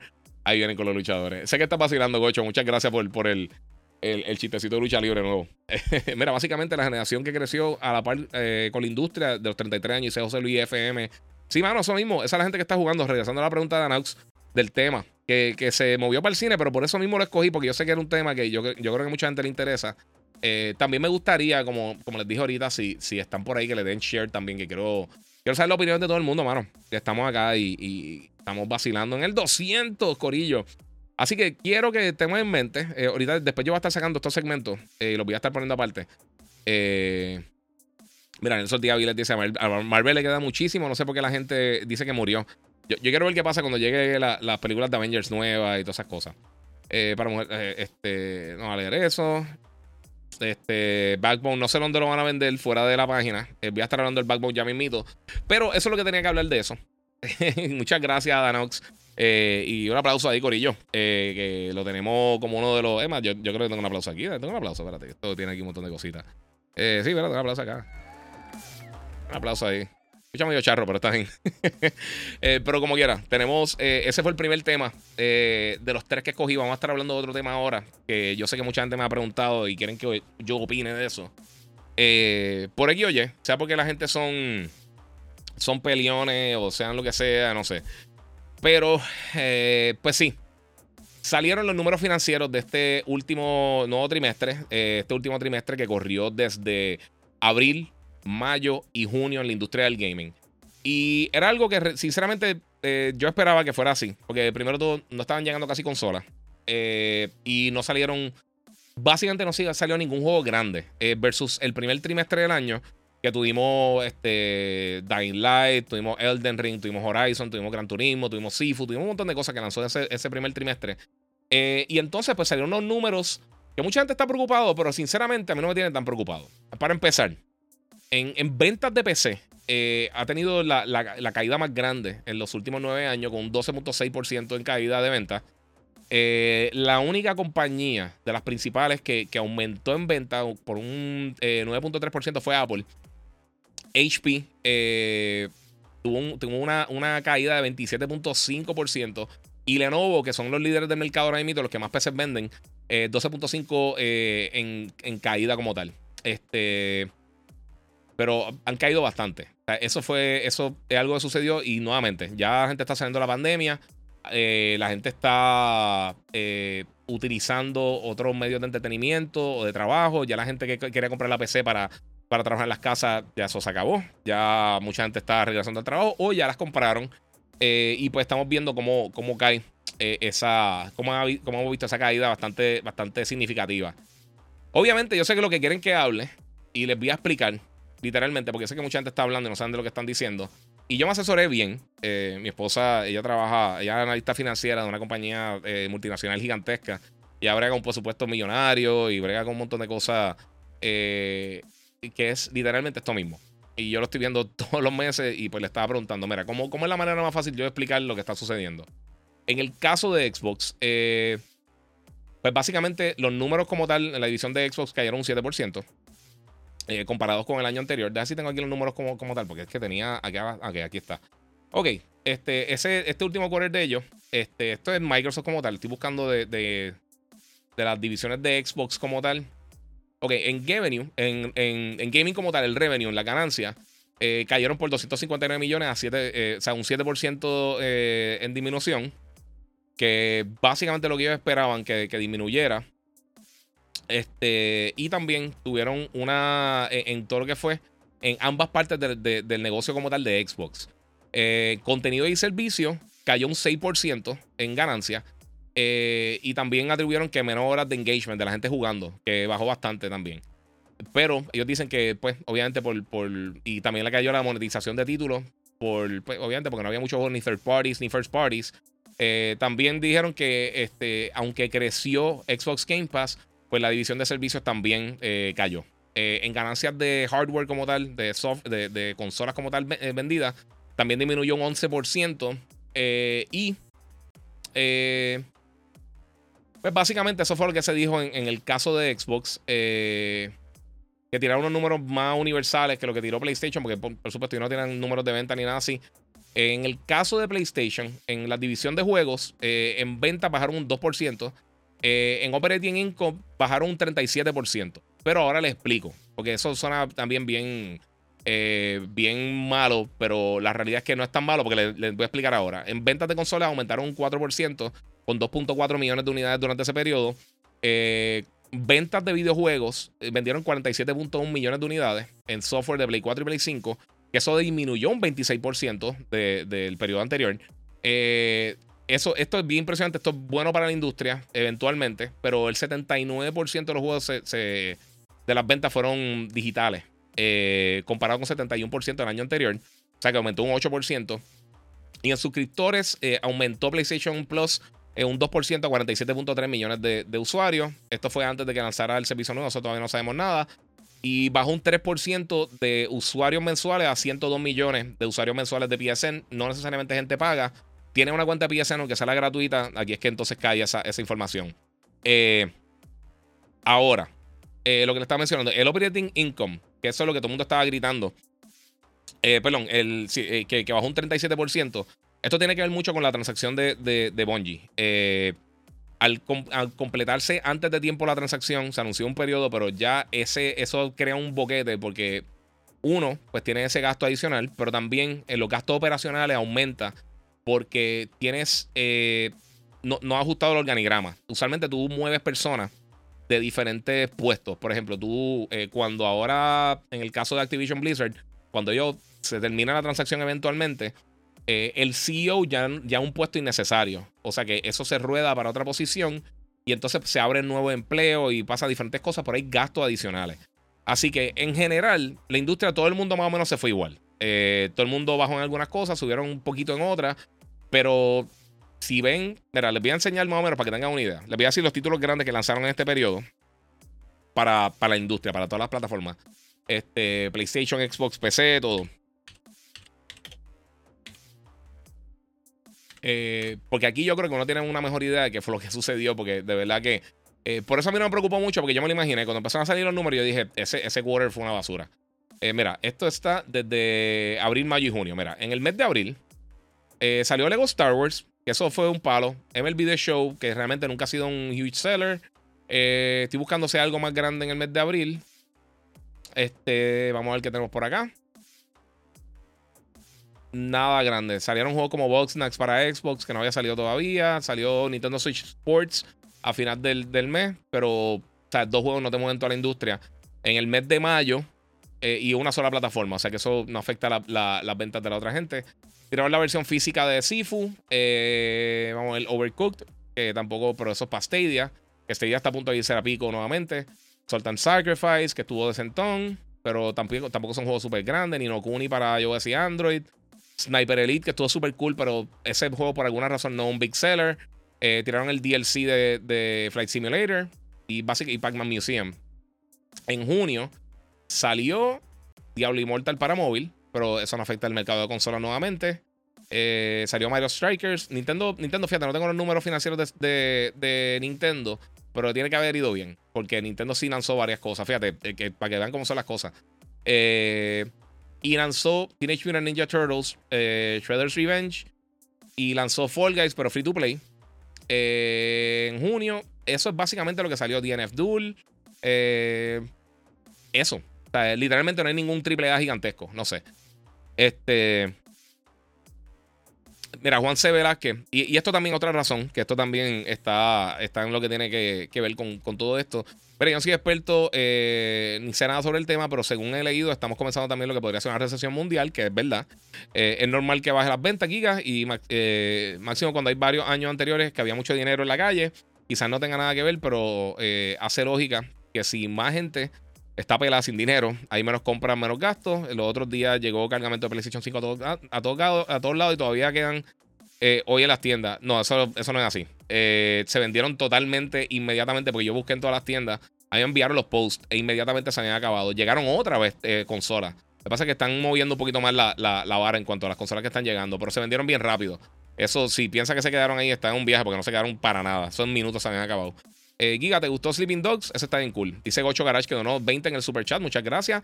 Eh, creo que, este juego no le dieron apoyo. Me gustaría otra entrega. Gracias por tu labor. Si ese juego está súper nítido, mano. Ese está súper cool. Mira, por acá digo también. Ok. Mira, ah, no te va a contestar. Sparta, no te va a contestar absolutamente nada. Este es mi podcast, podcast 200, papi. Tú lo que está es hating por ahí. Y go hate somewhere else, loco. Mira, a mí Xbox me tiene bien molesto. Ellos tenían el mejor arcade games con el 360. Ahora que tienen basura. Eh, tampoco así, mano. Es eso. O sea, es, parte, parte de lo que como está pasando en la industria. el engagement bajó porque la gente ya está saliendo a las casas a trabajar. Que es lo que está, que es lo que está diciendo. O sea, ahora hay competencia con el jangueo, salir a comer, conciertos, cosas que no estaban pasando antes, los viajes. O sea, esto no se estaba dando. La gente estaba en las casas y esto se está ayudando a que la gente tuviera más tiempo para jugar. Eh, mira, sabemos que hay escasez de chips, pero ¿tú crees que Sony no está metiendo suficiente dinero para la producción de consolas? No, ellos, eh, la división de PlayStation que más genera dinero es PlayStation, eh, de Sony, que más genera PlayStation, la más importante para ellos. Este, y eh, esto era algo global, esto está pasando con todo, con los carros está pasando y no, no tiene que ver. Se supone que ahora ellos, ellos no, no bajaron el, estimado de 18 millones de en lo que queda del año de, publicar consolas. Este, mira, yo no soy experto ni nada sobre el Ah, ya lo leí, disculpa. mira, Giga, lo que me estuvo curioso es que el CEO de Sony dijo que no cambiaron el panorama de los 18 millones de consolas como habían hecho en el quarter anterior, eso suena bien. Sí, porque e, es el punto. Se siguen moviendo, o sea, las consolas se siguen vendiendo. El punto es que no había suficiente cantidad de consolas y, hubo un periodo que no habían juegos, ¿me entiendes? O sea, Xbox, los dos juegos grandes que tenía este año, los atrasaron para el año que viene. Eh, desde, desde, noviembre ellos realmente no han lanzado nada de, impacto en la plataforma. Eh, piensa lo que pienses de Halo y Forza. Ellos no han lanzado nada en, el último año, básicamente. Y en los dos años que han lanzado la plataforma no han tenido realmente un output de contenido llamativo para poder impulsar ventas de, software en, la plataforma. Eh, y PlayStation pues lanzó un montón de cosas a principios de año y pues entonces tuvieron varias demoras como todo el mundo y se puso lenta la cosa también. Pero es parte de... Eh, Loco, no sabes qué estaba hablando, punto. No te va a contestar ya, punto. Sabes, eh, tiene cero contestación. Hoy está vetado, papi. No te va a contestar nada hoy. Para la próxima. Es, loco, el podcast 200. Y no hoy van a estar peleando por estupideces. Eh, no salió nada bueno, dice por acá, hace tiempo. No, ahora, ahora que empiezan a salir cositas cool. Salió ahora Stray, salió este, este, este As Dust Falls para Xbox. Eh, pero sí, no han salido suficiente. Mira, dice aquí Alejandro Vázquez, eh, Velázquez, deja que salgan juegos suficientes y variedad y verás como todas las ventas suben. Sí, ese es el punto sea, estamos hablando de este quarter solamente. Esto no significa que murió la industria, porque todo el mundo se va a un viaje y se va con todo esto. Caer un trimestre no es nada malo. Eh, digo, obviamente, nadie le gustaría estar cayendo, pero no es así. Este.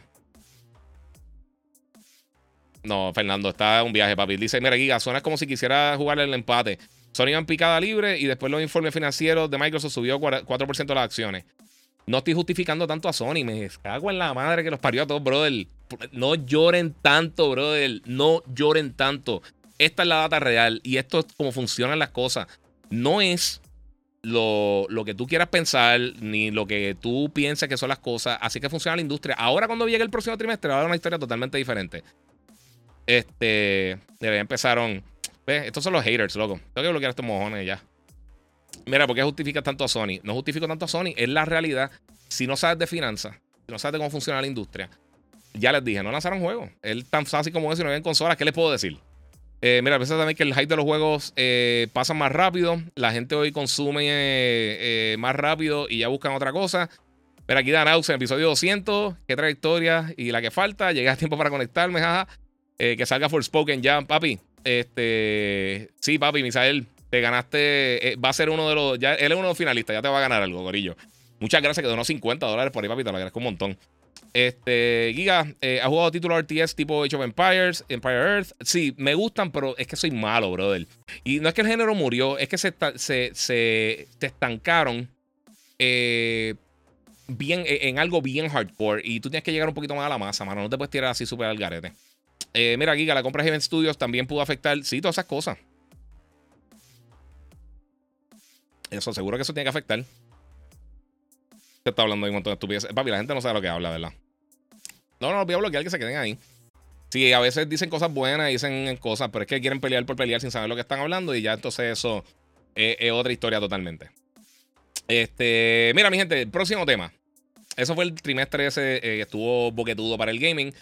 Eh, tema 2 este fue el tema, otro de los temas también que sugirió una de las personas eh, para ahora, para Gigabyte Podcast número 200. Es que de por sí, si no lo han hecho todavía, aporta a través del super chat. Este, estamos por ahí vacilando. Eh, gracias a todos los que están por ahí. Comenta, comparte. Y por supuesto, recuerda que puedes seguir en las diferentes redes sociales: el Giga947, el Giga en Facebook y Gigabyte Podcast, Corillo. Así que vamos a meterle por ahí. Eh, sí, mano, está, es desesperante estar bregando con esta estupidez todo el tiempo. Mira, eh, ok. Mira, la, pregunta número dos que tengo por acá, este, me la hizo Fabián8687 a través de Instagram. Y él me preguntó, este, mira, ¿cómo ha evolucionado el gaming desde su inicio hasta el día de hoy? Y cómo la compañía ha evolucionado hasta el día de hoy. Eh, básicamente lo que tiene que ver con el mundo del gaming. Y yo pienso que eso está bien interesante. Este.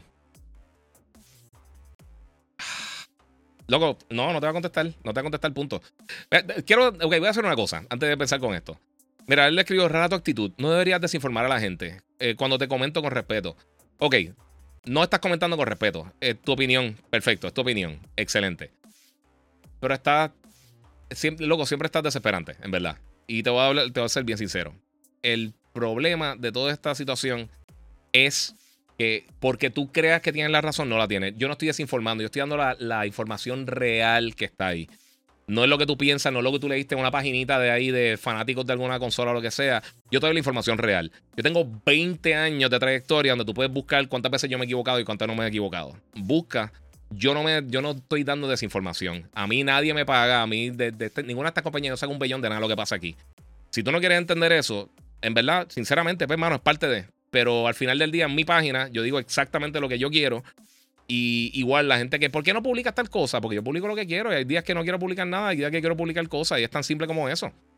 Y es tan simple como eso y ya se acabó, papi. Mira, al final del día, ¿qué te importa a ti si la compañía gana o pierde? Ese es el punto. O sea, yo casi nunca hablo de estas cosas por esa misma estupidez, porque la gente, uno, lo saca fuera de contexto, la gente no sabe de qué está hablando y se pone a hablar un montón de estupideces porque X o Y compañía dicen la cosa que no le, no le de esto. So, ya, papi, está, ya, it's over, dude. Eh, mira, cómo evolucionó el gaming desde su inicio, mala mía. Aquí tenemos a Fabián8687. Eh, desde que comenzó la industria hasta hoy en día. Mira, el gaming, el gaming lleva un montón de años. Lleva mucho más de, tiempo de lo, que, la gente piensa. Eh, esto, los juegos de video empezaron el, casi los 50. creo que Space War fue el primero que salió. Que lo hicieron una mega computadora gigantesca en MIT. Y luego entonces fue evolucionando al Brown Box de, de, Ralph Bear. Y de ahí en adelante fueron, fue creciendo hasta que entonces eh, empezamos a ver cosas en los arcades. Y realmente el primer éxito comercial que tuvo el gaming eh, fue, el, eh, fue Pong. que fue donde primero pues, tuvo la, la, la. ¿Cómo te digo? se dieron cuenta que tú podías hacer algo diferente en el televisor. Que fuera más que ver televisión por antena. Eh, para aquellos tiempos no existía realmente eh, para algo viable para el público en general, algo como un VHS, DVD, todas esas cosas, streaming. No, no existía nada de eso. O sea, tú veías televisión. Eso, para lo único que servía, servía, tu televisor es para ver los canales eh, network que estaban cerca de tu área. Y entonces, pues ahí estaba. Eso es lo que podías hacer con el televisor. Cuando llegó Pong, eh, dio un elemento competitivo, algo que tú podías hacer con tu televisor. Eh, eh, los que nunca vieron eso, yo no lo vi. Eso es pre, eso es pre. Pero tú pones una. Ah, sí, va a poner la colección aquí lo que le dice. Pero tú ponías una pantalla básicamente como si fuera una pantalla. Ponía una. Ustedes saben las carpetas esas que uno entregaba los trabajos en la escuela que tenían los papeles estos transparentes de colores. Tú ponías eso para cambiar el color en la pantalla. O sea, esa era la, única opción para que tú cambiaras el color de los videojuegos. Eh, y entonces de ahí fue corriendo la industria y se fue moviendo hasta que entonces eh, empezó lo que fue el mercado de los arcades. Eh, ahí fue que Atari empezó a atacar, empezaron a salir varias cosas. Pac-Man, Galaga, Centipede, todos estos juegos se pegaron. Y el propósito de los juegos de video, básicamente, no el propósito, porque realmente no tenía un propósito, era un negocio. Pero el, el, el, e, el fin al principio de los juegos de video era que tú gastaras la cantidad de moneda más grande posible. Por eso muchos de esos juegos eran bastante simples, era una experiencia pick up and play, que era que, eh, por eso que, que, los arcade games todavía le llaman a estas, estas experiencias, eh, es como papel de construcción, no, por el transparente. Eh, pero ahí es que tú viste cómo, cómo empezó a crecer la industria bien brutal. y las personas iban a los arcades y tú lo que querías era que ellos tuvieran suficiente entretenimiento para. Mira, acá dice Oscar López, donó 10 dólares. Infórmate este. Eh, estaba hablando con el sensei del game y respeta el rango. Eh, gracias, papi. Este, pues en eh, lo que dijeron mira, que la gente vaya a los arcades y tú coges Pac-Man, Galaga y eso, puedes jugar un, pedacito, pero que entonces te mantenga regresando y gastando más dinero y más dinero. Era una tragamoneda que incluso en un momento cuando empezó, cuando empezó la industria del arcade gaming, ellos tuvieron, y esto pasó con Pinball. Al principio lo estaban tratando como si fueran máquinas de, casino. Eh, y luego de eso, se puso a. ¿Cómo te digo? Y se puso a. Cambió un poco la industria. Lo, que empezaron a hacer este, es que le estaban acusando de que eran máquinas de apostar. Y ellos demostraron que tú podías tener en una máquina de pinball, tú podías tener, este, ¿cómo te digo? Eh, tú podías ponerte mejorar y tú podías mantenerte jugando si tú eras suficientemente bueno. O sea que sí tenía que ver con skill, no era, no era un juego de chance. Y ahí entonces pues demostraron que no eran como una máquina de apuestas, como estas tragamonedas que, que básicamente tú, tú eh, es pura suerte. Es un juego de azar. Ellos me demostraron que tú puedes tener habilidad para continuar jugando. So, la habilidad tiene que ver algo con el gaming. Y eso también lo que ha pasado un poquito con los loot boxes recientemente. Pero parte de, las cosas que pasó es que eh, la industria después cambió cuando llegó el, el Atari a las casas.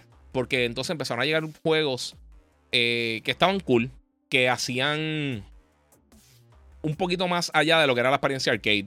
Juegos, como, o sea, algo como el juego, desafortunadamente, como, como Adventure. Eh, y otras cositas que empezaron a llegar. Ahí es que estaba empezando un poco a poco una que otra persona jugar en PC, porque realmente las PC no eran accesibles para todo el mundo hasta que llegó Windows después, eh, ya en los 90. pero pasaron varias cosas que tú decías, mano. Eh, empezó a traer más personas y más personas y la gente empezó a jugar en el hogar.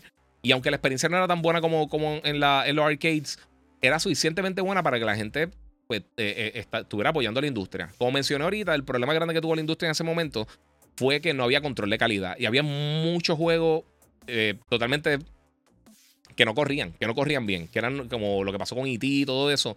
No había un control de calidad, la gente no sabía lo que estaba haciendo. Era la niñez de la industria. Y desafortunadamente eso llevó a un crash, porque todo el mundo empezó a tirar consolas de videojuegos, todo el mundo empezó a tirar eh, eh, videojuegos, y la gente eh, se, sobresaturó el mercado y la gente le perdió el interés. Y la industria murió.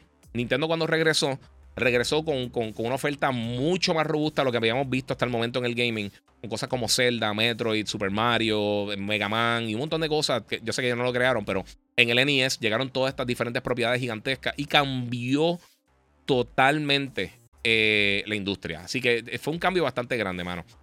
Eh, este, y ahí fue que yo creo que la industria dio un cambio bien grande. Hasta los 90, que se había estancado un poco la industria con el Super NES. Y yo creo que Nintendo, como estaba dominando tanto la industria en ese momento, y eso le pasó a PlayStation después con el PlayStation 3, pero se pusieron, ellos se trancaron en que nosotros hacemos lo que nosotros querramos.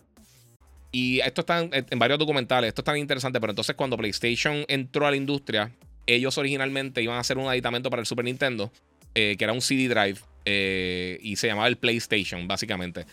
Y Nintendo, ellos lo presentaron en, en, una, en una, conferencia, eh, creo que fue en CES, y luego detrás de eso, Nintendo anunció un partnership con, con Panasonic para el CDI. Ellos le prestaron algunos juegos que son de los peores juegos de la historia. Eh, la propiedad para que hicieran juegos de Zelda y de Mario que son fatales. Y ellos hicieron un CD drive que realmente nunca salió para Norteamérica y fue un fracaso total. PlayStation decidió hacer su propia consola y entonces cambió la industria por completo. Nintendo cogió una, una, porción de la industria. Eh, sea, Nintendo cogió una porción de la industria, eh, eh, esta gente, eh, PlayStation cogió una porción de la industria, Sega se quedó más enfocado en lo arcade, aunque siguieron haciendo consolas y tratando de hacer varias cosas, trataron de competir directamente con el PlayStation y tuvieron un, lanzamiento en cuanto a mercadeo fue fatal. y no sé, mano, no sé. eso fue uno de los factores principales. Hoy en día ha cambiado, se ha convertido más en un negocio un poquito más establecido, un poquito más estable. Eh, la entrada de Microsoft ayudó muchísimo a eso. Eh, Microsoft tuvo un montón de cosas bien innovadoras como el, tener un, hard drive directamente ya preinstalado en la consola. PlayStation ya tenía un hard drive anteriormente para el PlayStation 2, pero era algo que tenías que comprar aparte. También el. el, bueno, no, no habían tirado antes. Yo creo, que, yo creo que sí había salido antes que eso, porque salió para Final Fantasy 11, si no me equivoco. Eh, pero ellos tuvieron eso que, que tú podías ponerle un hard drive de 40 gigas eh, pero Microsoft vino con el, con el, con, fue la primera consola que tuvo eh, internet de alta velocidad y también tuvo eh, hard drive integrado ya en la consola. Que eso ayudó muchísimo. Era el, primer Xbox fue un animal de, consola. Fue súper poderoso y pusieron de verdad a sudar a todo el mundo. pero para la gente, por ejemplo, la gente que habla de, lo que está pasando con Game Pass, PlayStation Network, o sea, PlayStation Plus y todas esas cosas, los primeros servicios de game streaming empezaron en los 80. Eh, habían como tres o cuatro servicios que tú podías alquilar el juego a través de cable. Eh, y básicamente descargarlos directamente a tu consola. Esto, esto es viejísimo. Era un, era un servicio que tú pagabas mensual eh, como, como si fuera Game Pass o como si fuera PlayStation Plus. Y, pero esto empezó en los 80. O sea, esto es algo que lleva décadas, literalmente. lleva casi 40 años dando vueltas por ahí. Y ahí fue que entonces comenzó todo este, todo este movimiento de poder uno eh, eh, pues alquilar juegos, básicamente. Eh, tener un servicio de alquiler de juegos. Y fue de los primeros que existió así. Y obviamente también el Dreamcast, que fue la primera consola que vino con un modem ya preinstalado, aunque era 56K. pero ellos fueron los primeros que empezaron con lo de tener un servicio de, de gaming online con SegaNet. Eh, y pues, mano, hemos visto que, que, ha evolucionado mucho la industria. Eh, eh, en cuanto a lo de VR, en cuanto al tipo de juego que se está haciendo, cómo se está mercadeando los juegos de video, la entrada de multimedia también a las consolas con el PlayStation 1, que fue la primera consola que realmente te permitió poner CD y hacer diferentes cosas así. O sea, poner música como tal en CD en, el sistema. Xbox te, permitió después grabarlo en la consola y utilizarlo de otra manera. O sea, hemos visto muchos avances. el voice chat es algo que, creció mucho en, el gaming. Eh, hay, varias cosas que han pasado a raíz del gaming. De verdad yo creo que ha, evolucionado muchísimo hasta el día de hoy. Las compañías han cambiado mucho porque se han convertido en unas, compañías multimedia. Específicamente, eh, obviamente, los tres manufactureros, lo que es Nintendo, Sony y Microsoft, eh, se han convertido en unos titanes de, lo que es el, sector de la, tecnología, impulsando nuevas tecnologías, en el caso de Xbox y, PlayStation. Y no me suena Nintendo ahí porque realmente Nintendo usualmente no, no, ellos no impulsan tecnología nueva y usualmente se mantienen medio, medio, ellos, ellos, ellos innovan más en, el tipo de juego, en el software que ellos crean, más que en cualquier otra cosa. Pero aún así, este, obviamente todas las compañías, las tres han sido súper importantes. O sea, sin, sin la mezcla de Sony, eh, Nintendo y Microsoft, no tuviéramos lo que tenemos hoy en día en el gaming. Y las tres han sido bien importantes en diferentes periodos, en diferentes momentos. Y, mano, de verdad que si eres gamer, eh, nuevamente, yo no entiendo las peleas de la gente. Muchas gracias aquí a, Oscar López. Making Bank en el 200. Muy bien, bro. Eh, sigan apoyando, by the way. Este es el 204. Si contamos los que fueron en inglés hace un verano atrás, eso es así. No cuentan, no, porque los tengo numerados acá por, por eso, pero sí. Este, pero es parte de mano. Eh, ahora mismito, yo creo que estamos en de los mejores momentos del gaming. Hay, hay mucho tiempo que hemos perdido en ahora con la pandemia y eso, muchos juegos que no han llegado. Pero bueno, yo estoy seguro que ahora, cuando empiezan a llegar todos estos juegos grandes de todas las compañías, eh, lo que son los Breath of the Wild, Metroid Prime, este, God of War, eh, Final Fantasy, eh, Starfield, este, Redfall, todos los otros juegos que están de Microsoft Game Studios, todos los otros juegos que vienen de PlayStation Studios, todos los otros juegos que van a estar llegando del Switch. Cuando empecemos a ver realmente el fruto de todo este tiempo que, que, que nos tiramos para atrás, eh, que, se atrasó todo, ahí es que vamos a ver realmente cómo va a explotar esto. Y, nuevamente, siempre que me preguntan qué es Next Gen o qué cosas queremos, eh, qué, o qué cosas uno quiere que llegue esta generación, todo el mundo habla de visuales, todo el mundo habla de, X o Y cosas, al final del día son experiencias nuevas. Es algo que lleguen juegos que, que, son cosas que tú no pudiste haber jugado hace 3, 4 años, en la pasada generación. O algo que quizás nunca te imaginaste. Y para que tú por lo menos en, mi caso, que yo juego tantos títulos que, eh, yo estoy constantemente, este es mi trabajo jugando eh, juegos, de video. Una de las cosas que me gusta mucho y que yo creo que es lo más brutal como gamer es encontrar esa joya. Encontrar ese juego que de repente tú lo estás jugando y tú dices, por esta razón es que yo juego. O sea, literalmente por este juego, por este tipo de juego, es que a mí me gusta jugar este tipo de cosas. Eh, Mira, PH, la, la, sustancia dice: Starfield de verdad tiene un millón de planetas para explorar. Sí.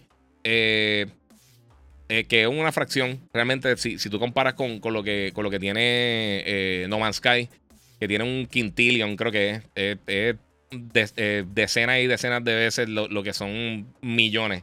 sí, sí, sí, lo va a tener. la cosa es que sean variados y que sean interesantes. Es el problema. Ese problema que tuvo No Man's Sky también al principio, que ellos lanzaron con un montón de millones. Eh, Juan Severa que dice: ¿Podrás decir que 2023-2024 va a ser el año del gaming? Bueno, yo creo que todos los años, si tú te disfrutas algo, eso es tu, eso es tu cosa. Es tan simple como eso. Estoy hablando, loco. Mira, me pregunta que si no leo los comentarios que no son a favor de Sony. Es que nadie tiene que ser ni a favor ni, en contra de ninguna de las compañías, Corillo. Y no estoy leyendo porque estoy hablando, si ves, estoy mirando a la cámara, no estoy mirando acá a la pantalla, porque estoy hablando. Eh, tengo un tema aquí que, pienso yo que está interesante, eh, que lo sugirió Fabián8687. Muchas gracias a Fabián. Eh, y mira, otra de las cosas que quería, quería mencionar de eso, de cómo ha evolucionado la industria, pues obviamente yo creo que ha ayudado también indirectamente a Hollywood. muchos desarrolladores, mira, De la misma manera, no sé si están viendo, voy a hablar de eso ahorita, pero Light Magic está bestial en un documental de, en, Disney Plus de cómo se hizo, cómo se fundó este Industrial Light Magic, que es la compañía de efectos especiales que creó George Lucas para hacer los efectos especiales de las primeras películas de Star Wars. Y hemos visto que han trabajado con el 90% de las películas que existen.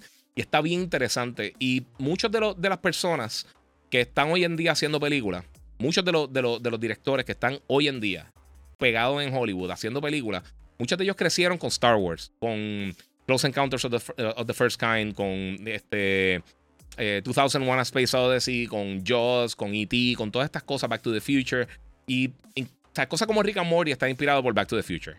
Y tú ves que, que llega un periodo donde hay una ráfaga de creadores que estaban inspirados por algo. Muchos de estos desarrolladores de juegos de video estaban inspirados por cosas que vieron en el cine. Star Wars y, cosas diferentes. Eh, en el caso de George Lucas, estaba inspirado por Akira Kurosawa, las películas de Samurai, eh, Old School, lo, que eran los, serials, eh, que eran básicamente como una, como una serie, cosas de Buck Rogers y eso, cosas de ciencia ficción y de vaqueros, que eran semanales y te dejaba siempre un cliffhanger, o sea, como que en, un. ¿Cómo te digo? Un cliffhanger. Te, dejan flotando básicamente, que tú no sabías qué es lo que iba a pasar, como al final de Empire Strikes Back. y eso lo inspiró para hacer el contenido que ellos terminaron haciendo después. Indiana Jones tiene que ver mucho con eso, Star Wars tiene que ver mucho con eso. Y muchos de, la gente que está creando contenido hoy en día, o que está creando contenido en, en los 90, 2000 para el gaming, fue gente que se crió viendo Star Wars, viendo este, Star Trek, viendo todas estas cosas que salieron durante todo ese periodo. Y entonces los que están creando ahora el contenido, se, ellos se inspiraron por esas cosas. Ahora hay muchos desarrolladores y también mucha gente en el cine que se inspiran por juegos que vieron. Cosas de Kojima, cosas de, de, Miyamoto, 25 eh, otras influencias que hay. Tiros de cámara que quizás eh, se pudieron hacer antes en gaming por, por el factor de estar en un espacio 3D que lo que se pudieron hacer en el cine. Recuerda, en gaming no se tenía que ver las cosas tan reales. Cuando empezaron a usar 3D en la era con el PlayStation 1, el 64, con el Dreamcast, con el Sega Saturn, todas estas cosas, las cosas no tenían que verse súper real, pero podían hacer unas tomas de cámara y podían hacer unos tiros bien nítidos. Eso lo hizo Kojima con Metal Gear, lo vimos con en Super Mario, que fue de los primeros juegos que, que, la gente realmente pudo explorar de mover la cámara con el C-Stick, eh, Tomb Raider, que, que, te movía un espacio 3D eh, poligonal. Fueron de los primeros juegos exitosos que realmente exploraron eso. Y eso nos ha traído muchas de las cosas que hemos visto desde los Wachowskis, de, de que se inspiraron por el anime y por los juegos de video, con, las películas de, de Matrix, eh, y hemos visto un montón de cosas similares. Y, vamos a seguir viendo eso. Y eso es un impacto que ha tenido la industria del gaming en el entretenimiento en general. Eh, además de que al tener algo tan potente como el gaming, obliga a los desarrolladores de, series de televisión, de cine, eh, a ponerse para su número porque tienen competencia. Antes no tenían competencia. Antes el cine competía contra la televisión. pero era eso. E, e, ellos eran los competidores principales de entretenimiento. Cuando el gaming se pegó, entonces tiene otro enemigo. tiene otra persona, tiene, tiene otro, otro contrincante con quien tienes que medirte. Lo mismo ahora con lo que pasa con streaming, que, eso también es, un problema para el gaming, para la televisión tradicional, para el cine. O sea, son, son eh, todo esto nos beneficia a nosotros al final del día. A nosotros como consumidores, como fanáticos de todo este contenido. Eh, ¿Quién pensaría yo que llevo 20 años trabajando en el gaming y siempre he sido fanático de todas estas cosas, ¿quién pensaría que hoy en día, uno, yo pudiera estar viviendo de esto? Dos, todas estas estupideces que yo tengo atrás, a mí me encantan todas estas cosas. Yo de pequeño siempre quise un casco de Star Wars, yo quería un casco de Stormtrooper, lo que sea, y ahora cualquier persona básicamente lo puede comprar, lo puede conseguir. Eh, y yo a mi edad puedo disfrutarme todas estas cosas y vacilarme de todas estas cosas. Y eso es algo que realmente eh, es una cosa que, que, si tú te pones a pensar hace X o Y cantidad de años, 15, 20, 30 años, mano, nunca hubiera pasado nada de eso. No sé, nunca, o sea, e, e, e, era algo que la gente no visualizaba. Cuando yo empecé a cubrir gaming en Puerto Rico, en, el 2004 creo que fue, si no me equivoco, no había nadie cubriendo gaming. Eh, sí habían cosas fuera en Estados Unidos, estaba IGN y estaba este Game Informer y estaba PSM y XBN y había un par de revistas y un par de cosas que, que estaban cubriendo el gaming como tal, Next Gen y Game Pro y todas esas cosas. Pero pero no, no, yo creo que mucha gente no lo veía como un trabajo, eh, por lo menos personas por acá, obviamente, que no, estamos, que no teníamos el acceso quizás a ir a las oficinas de, de, una publicadora de, de, Sif Davis o lo que sea, tratar de buscar un trabajo allí. Eso era algo que yo creo mucha gente no, no, no visualizaba y de repente a mí se me dio la oportunidad. Eh, yo fui el primero que empezó a cubrir gaming como tal en Puerto Rico. Como, o sea, no, no, es que nunca se mencionó gaming antes en ningún medio, pero yo fui el primero que cubrió exclusivamente gaming en Puerto Rico. Este, y, y mano, ya ha cambiado tanto ahora con las cosas de game streaming y con eh, eh, los, podcasts, todo eso eh, ha sido un cambio bien significativo, ¿verdad? El gaming se ha movido para, para diferentes, diferentes renglones y ha cogido diferentes públicos. Ya vemos, como mencioné ahorita, la edad promedio son 33 años, hay muchas mujeres jugando, que era algo que, que, antes no se mencionaba y ahora pues sabemos que, que así todo tipo de personas hace eso y pues es parte, no sé. Eh, a mí me gusta mucho dónde está el gaming en este momento. Y yo creo que, la evolución que hemos visto. Yo que, yo que desde que nací existía el gaming en, sus primeras etapas. Eh, y he visto las caídas y las recaídas y, eh, los errores gigantescos que, por ejemplo, el, error masivo que, tuvo Nintendo con el 64, la brutalidad que hizo Sony con el PlayStation 3. o sea, todas estas cosas. Eh, sea, todas esas cosas que sucedieron en ese periodo no eh, han, fortalecido el gaming de una manera u otra. Eh, uno ve las caídas de estas compañías en una generación, ves cómo brincan después nuevamente en la otra. Vimos como, como el 360, por ejemplo, fue un éxito de Xbox después de que ellos empezaron lento con el, con el primer Xbox, porque realmente no tenían apoyo a los desarrolladores. Gracias a Halo ellos siguieron y, se mantuvieron para poder seguir eh, trabajando y con Xbox Live y eso. El 360 tuvo sus problemas de Red Ring, pero y, le costó carísimo a Microsoft y fue un dolor de cabeza para los jugadores. Eh, pero tenemos que eso ha movido a Microsoft a moverse más a lo que es digital. Eh, el Xbox One no es que fue el super mega eh, exitazo durante la generación pasada, pero sí tuvo muchas muchas cosas importantes que sucedieron. El PlayStation desde el primer PlayStation en adelante, fuera del PlayStation 3 y del Vita, todas las consolas de ellos han vendido al menos 80 millones de unidades. Y, han traído algunas de las mejores franquicias recientemente. Y ellos de, de, ser una, compañía que las primeras dos generaciones realmente no tenían... Eh, sí tenían juegos eh, first party. Siempre lo han tenido. Desde el principio ellos empezaron a hacer contenido first party. Pero, eh, pues, eran jueguitos cool, ah, pues, un juego PlayStation. O sea, Gran Turismo realmente fue el primer éxito grande first party que ellos tuvieron. Crash, ese tipo de cosas, pero fuera de Gran Turismo yo creo que no había nada que era universalmente, tú decías, hay que jugar esto. Eh, a convertirse realmente en uno de los mejores estudios internos con, mayor cantidad de contenido AAA que están lanzando, es impresionante. O sea, eh, eh, de la misma manera como, como Microsoft ha evolucionado desde, desde, la primera vez que lanzaron Xbox Live hasta, hasta el, el marketplace que tiraron para el 360 hasta lo que están haciendo ahora con Game Pass y con cloud streaming y todas esas cosas. O sea, hay, un montón. Y lo que están haciendo también con, con, con, los Adaptive Controllers. Sea, todas esas cosas son bien importantes, mi gente. Sea, todas estas cosas son momentos bien importantes del gaming que hay que, hay que, darle, hay que darle un aplauso y un, un usted tenga. Eh, ¿Cuál fue el error de PlayStation con el PlayStation 3? Dice PH la sustancia. Mira, PlayStation tuvo muchos errores eh, con el PlayStation 3. Pero vamos a abundar. En primer lugar, ellos lanzaron la consola ridículamente cara. Eh, y, lanzaron literalmente en comienzo de una, de una recesión una consola de 600 dólares. Porque tenía una versión de 500, pero vamos a hablar claro, la de 600 era mil veces mejor. Eh, tenía un montón de puertos que nunca se usaron mucho, un montón de card readers. El primer modelo del PlayStation 3 que yo vi en E3 eh, tenía incluso para tú poder usarlo básicamente como si fuera un router que tú podías conectar y entonces sacar un montón de cartas. O sea, era un, era un, era un dispositivo ridículamente complejo el Cell Processor era bien potente, pero era estúpidamente difícil de desarrollar para él. Que por eso fue que vimos que por la mayoría de esa generación, hasta bien al final, eh, aunque el 360 no era tan potente como el PlayStation, los juegos corrían mil veces mejor. Mil veces mejor. Y por eso las herramientas que tú, que, que, tú le estás dando a los desarrollos, las librerías que, para que ellos puedan desarrollar todas esas cosas, son mucho más importantes en muchos de los casos que el mismo hardware. Eh, porque si tienen un hardware, el, o sea, el hardware del PlayStation 3 era más potente que el 360, pero es que nadie pudo usarlo. tuvieron que irse, Mark Sony se tuvo que montar un avión, ir desarrollador por desarrollador con, con, estudios internos, enseñándole maneras de poder entonces sacarle el, provecho a los SPU de, la consola. Fue un dolor de cabeza brutal.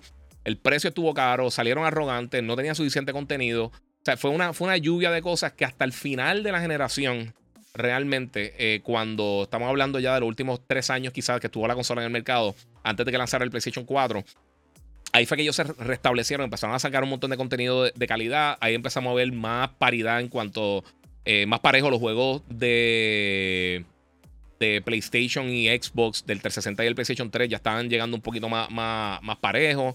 Están pasando un par de cosas. Mira, aquí dice Oscar López dando 10 dólares en Super Chat. 2004, brother. Estoy empezando a descubrir la, la, industria y yo volviendo en diálogo del Nokia Engage. Recuerdo, wow, 18 años siguiéndote. ¿A dónde vamos a comer este aniversario?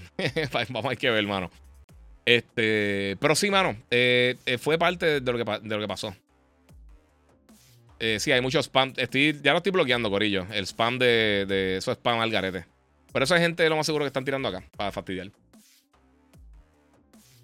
Ah.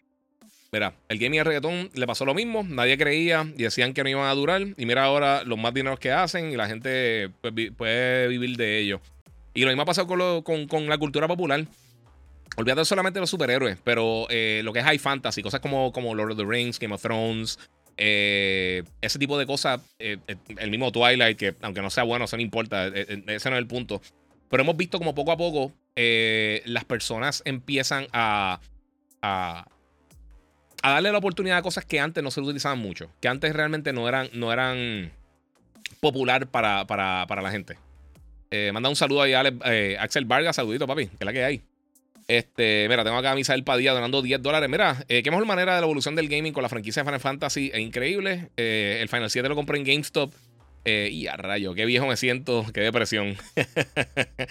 es parte de. No, papi, no, no te. Oye, esto es un entretenimiento, Corillo. Pero sí, ha sido, de verdad que ha sido, ha, sido un.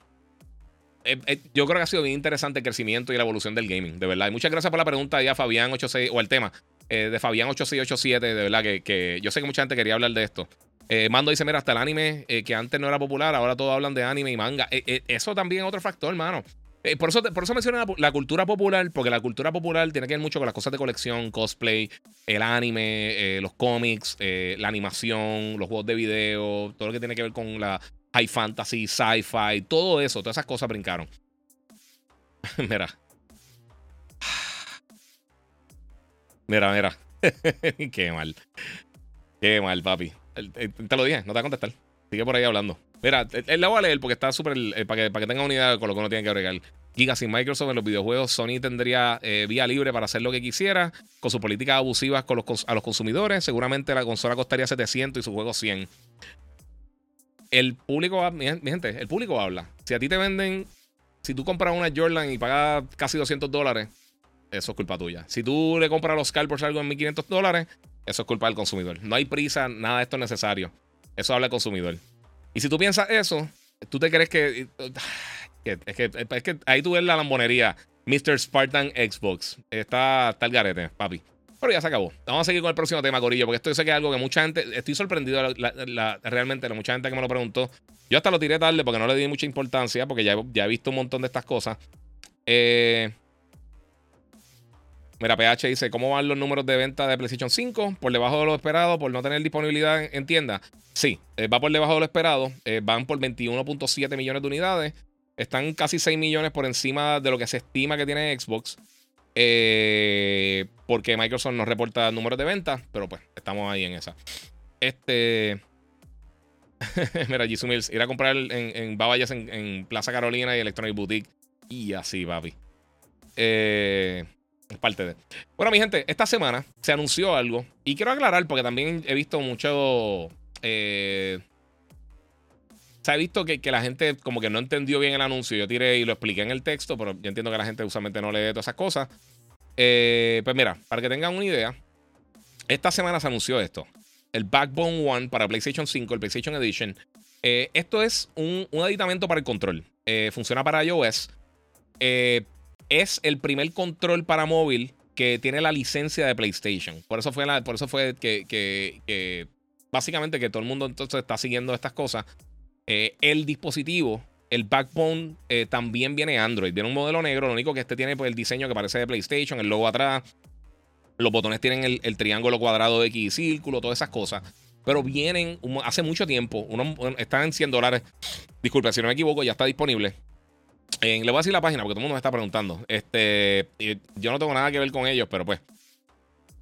Se llama playbackbone.com eh, y ahí pues busca. Eh, si das slash PlayStation, eh, pues entonces está salir la versión de PlayStation. De ver si está de la misma manera la versión de. Sí, está lo mismo. La versión Android está igual. Pero para que tengan una idea, esto funciona con todo. Esto no solamente funciona con PlayStation, funciona con Game Pass, porque te están dando un mes gratis de, Game Pass. Te dan tres meses. Eh, ver si tiene lo mismo por acá. Ah, no, no te da un mes gratis de Game Pass, discúlpame. La versión de PlayStation te da Discord Nitro, eh, Apple Arcade, un mes de Apple Arcade y Google Stadia Pro. Dos meses de Google Stadia Pro. No, no fíjate, no tiene el de Game Pass, no me fijo en eso. La versión negra sí tiene un, eh, mes gratis de, Game Pass para, para, para tirarlo. Parece una copia eh, de Xbox, esa cosa que tiene de Play ese mando. Ok. No es de PlayStation. Esto lo hace otra compañía. Ellos le dieron la licencia. Ellos lo están haciendo. Esto es para cualquier persona que quiera usar el juego en el celular. Lo que pasa es que hicieron una adición con el look, con, la cara de PlayStation. Eso es todo. Eso es solamente todo. Por eso estoy explicando. Porque todo el mundo, ah, pero no viene de Android. Viene de Android. Y hay otros modelos. Yo tengo Razer Kishi que, que funciona para iOS y para Android. Eh, y ese funciona también con Game Pass y está está súper cool, funciona súper bien. A mí no me encanta jugar. A mí no me encanta jugar móvil, sinceramente. Si te gusta y tú piensas que está bien, funcionan súper bien este tipo de controles. Este no lo he probado específicamente, así que no, sé, no sabría decirte. Pero me tenían loco todo el mundo preguntándome acerca por el backbone. Y pues yo dije, van a tirarlo por ahí. Eh, sí, me dice, sí, pero eh, lo digo porque por lo de asimétrico. Sí, porque hace una compañía third party. O sea, es, un, es, un, third party que lo más seguro dijo, mira, mano, tenemos este producto, queremos mercadearlo como de PlayStation y ya. Eh, quizás también tiene que ver, obviamente, por eh, más que nada. Yo creo que por, él, está diciendo por los lo análogos asimétricos que están, en vez de tenerlos como en PlayStation, que los tienen los dos abajo, pues los tienen entonces los dos arriba. Imagino que por la manera de, agarrar, como no tiene el espacio del medio donde irían los botones análogos del PlayStation, pues entonces pues, no, no tienen mucho espacio para hacer eso. Eh, pero pues, sinceramente, yo llevo todo el mundo peleando por si, si los análogos están arriba o abajo. Yo nunca, Nunca, nunca, nunca me he dado cuenta de eso. Nunca. Yo con un control de Xbox y una PlayStation, yo nunca me confundo dónde están los análogos ni los botones. Yo no, eh, eh, para mí automático. Con un control de Xbox, yo no pienso en eso. A menos de que alguien me lo diga, yo no digo, ah, el análogo está aquí. A mí nunca me ha importado eso. Yo no entiendo por qué a la gente le, le molesta tanto eso. Sinceramente, no sé. Eh, mira, Aquí se habla de venta, pero nadie toca el tema de lo malo que han salido de la PlayStation 5. He visto muchas personas quejándose de problemas de port HDMI, los controles, aunque sean optimizados, el bordón de esto. ¿Qué dicen sobre eso? ¿Es real que la consola está dando problemas? No, no hay reportes reales de ninguna de las consolas dando problemas. Los controles de todas, del Switch, el PlayStation y el Xbox, están teniendo problemas de drift. Todas las consolas. Las consolas como tal, ninguna está teniendo problemas en masa. Ninguna. Puede que una consola te salga mala, pero porque eh, quiero, quiero que entiendan algo. Porque lees algo en Twitter, no es real.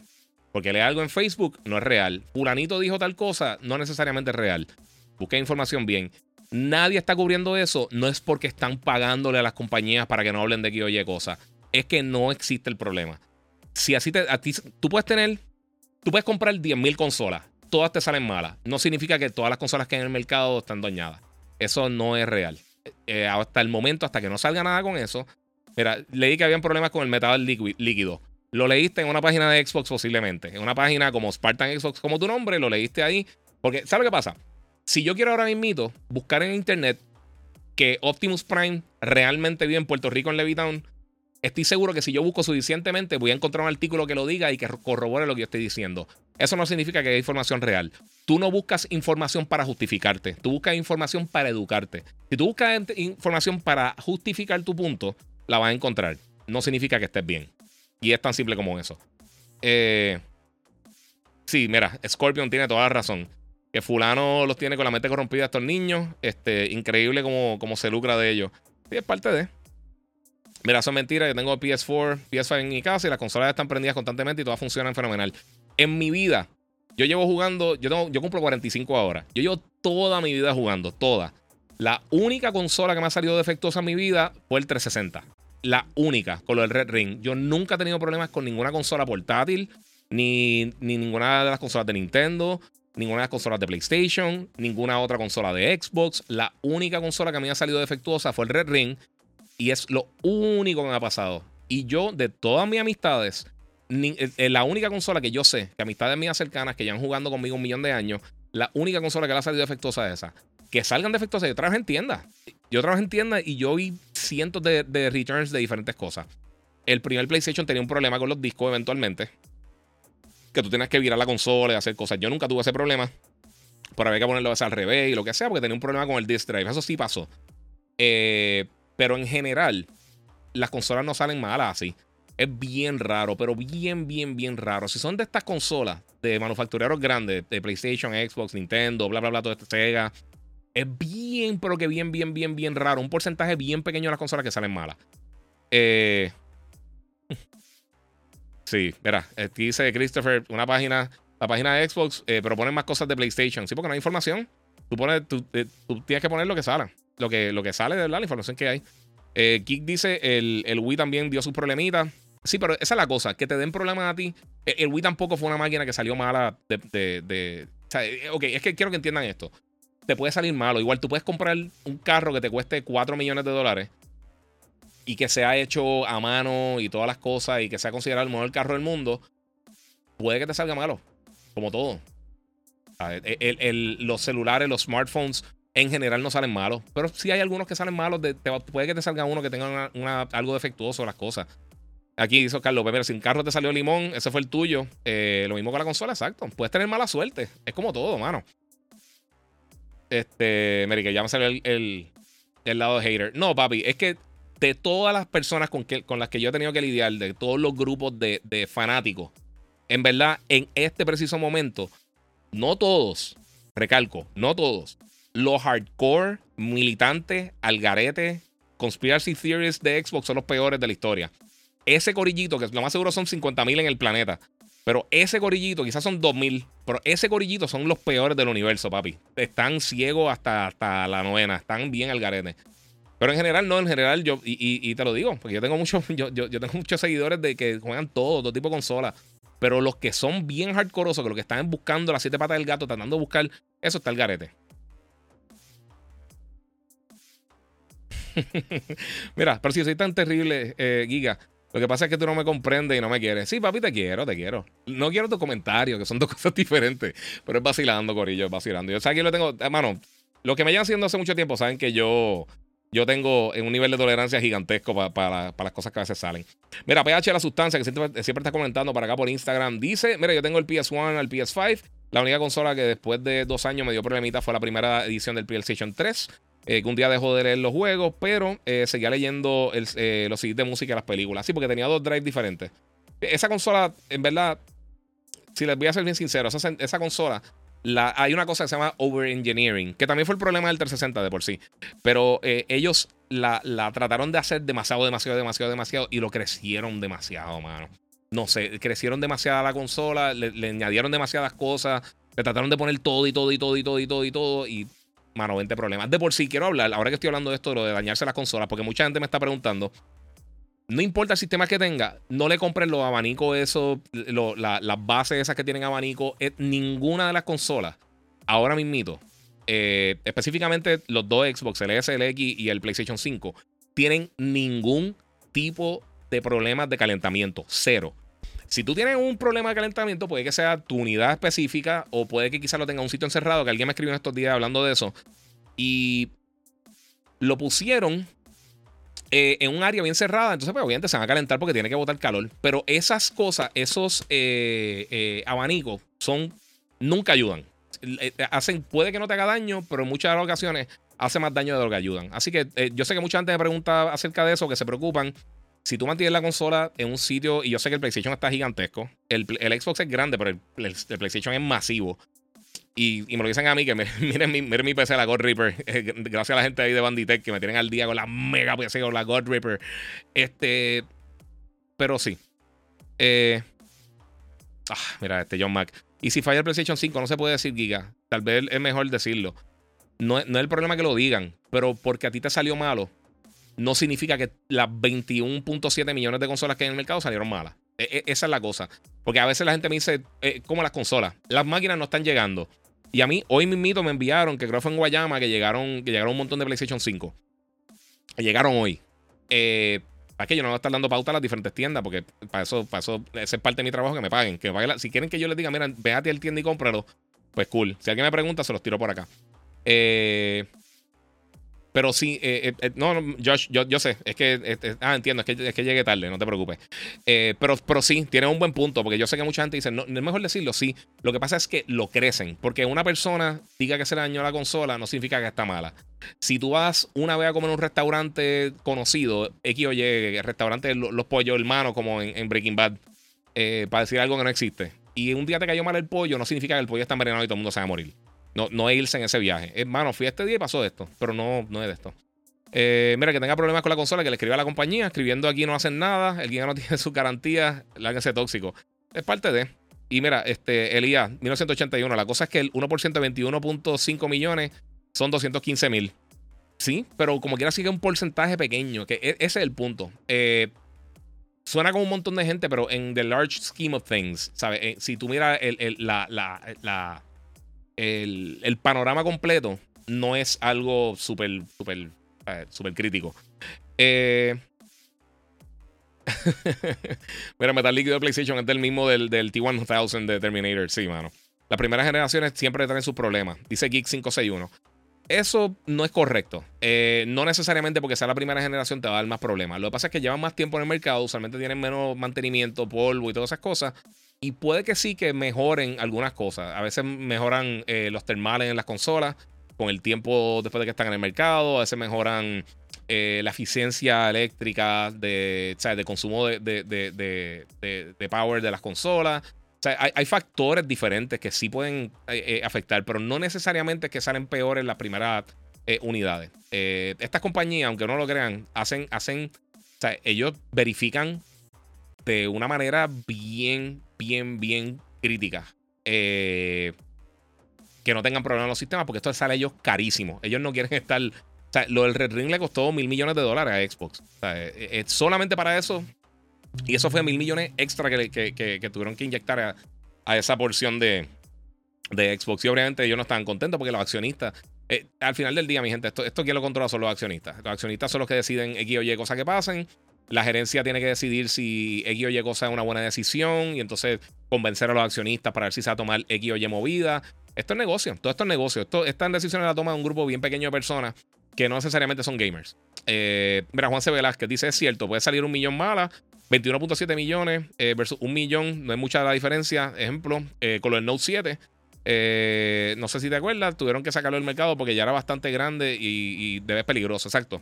Eso mismo. Y lo mismo que pasó con, con el 360. O sea, el 360 tiene un failure rate bien grande. Eh, en un momento están estimando que, más de la mitad de las consolas están saliendo defectuosas. Usualmente, en promedio, están debajo del 10%. Es lo que consideran un promedio average en, lo que son los productos electrónicos. Desde televisores hasta DVD players y lo que sea. Eh, y eso, eso es lo que pasa. Mira, ¿crees que el Series X S vale la pena para una persona que tenga la, del PS5 o, recomienda mejor que se vaya por el Series X teniendo el PlayStation 5? Dice Kimbo PR. Te pregunto porque tengo el PS5 y quiero eh, probar también el Xbox y no sé si el Series S eh, valga la pena o mejor irme para el, X. Mira, ya empezó otra vez con... Ya lo papi, empezaron otra vez con los chats de Algarete, de porno y eso. Está la madre, el spam. mira, ¿sabes qué me, saca por el techo? Lo tengo que decir. de YouTube. YouTube eh, tú pones un cantito de un trailer de Nintendo y te lo bloquean en dos segundos. Hace un spam de esto. De, las páginas estas puercas de, de porno. Sí, estoy tratando, pero no me deja borrarlo. Va a tener que entrar por otro lado. Ahí están borrados. Este, volvió el spam. Sí, ya lo saqué. Este, se supone que lo saqué. Vamos a ver si está por acá. Anyway, este. Estas compañías. Se me fue el hilo bien brutal. Ah, ok, ya sé. Eh, mira, el, el Series. Yo siempre le recomiendo a la gente. Si tú vas a comprar la consola, Microsoft va a estar tirando unos juegos bien brutales eh, que van a estar saliendo pronto. Ahora mismo yo sé que está medio, medio, medio, medio lento eh, la producción y los juegos que están lanzando, pero la realidad es que vienen. Estos juegos vienen. Esto no es un si vienen o no, lo que sea. Falta un año, faltan dos meses, falta un montón de tiempo. Sí, ya borré el spam. Este. Eh, entonces, aquí está el problema. El, el, el Series S está cool. Eh, si le faltan par de funciones y par de cosas, depende de lo que quieras jugar. Si tú tienes el presupuesto, yo te sugiero que te vayas con el X. Porque el X es mucho más potente, tiene más almacenaje. El almacenaje del Xbox está bien caro. Eh, y realmente yo pienso que es mejor opción. El S no es una mala consola para nada, pero si tienes el poder adquisitivo para poder comprar el X, si es una opción para ti, sale mucho mejor con el X, 100%. Eso, eso eh, es así. O sea, si tienes la. Sea, si, lo puedes hacer, cool. Si, simplemente si lo que quieres es jugar uno con otro jueguito en Game Pass, una cosa así, está súper cool. Pero ya hemos visto que o sea, la diferencia en, O si lo vas a usar en un monitor, por ejemplo, eh, no, una mala, no una mala opción entonces tener el, el, el Serie S. Porque no es una mala consola, pero la diferencia en power entre el X, el 5 y el S es masiva. Es bastante grande. Eh, Spartan dice: Mira, el, S es para el pueblo. Eh, que Microsoft pensara que el pueblo, la, la gente va a recursos, es hermoso como filosofía.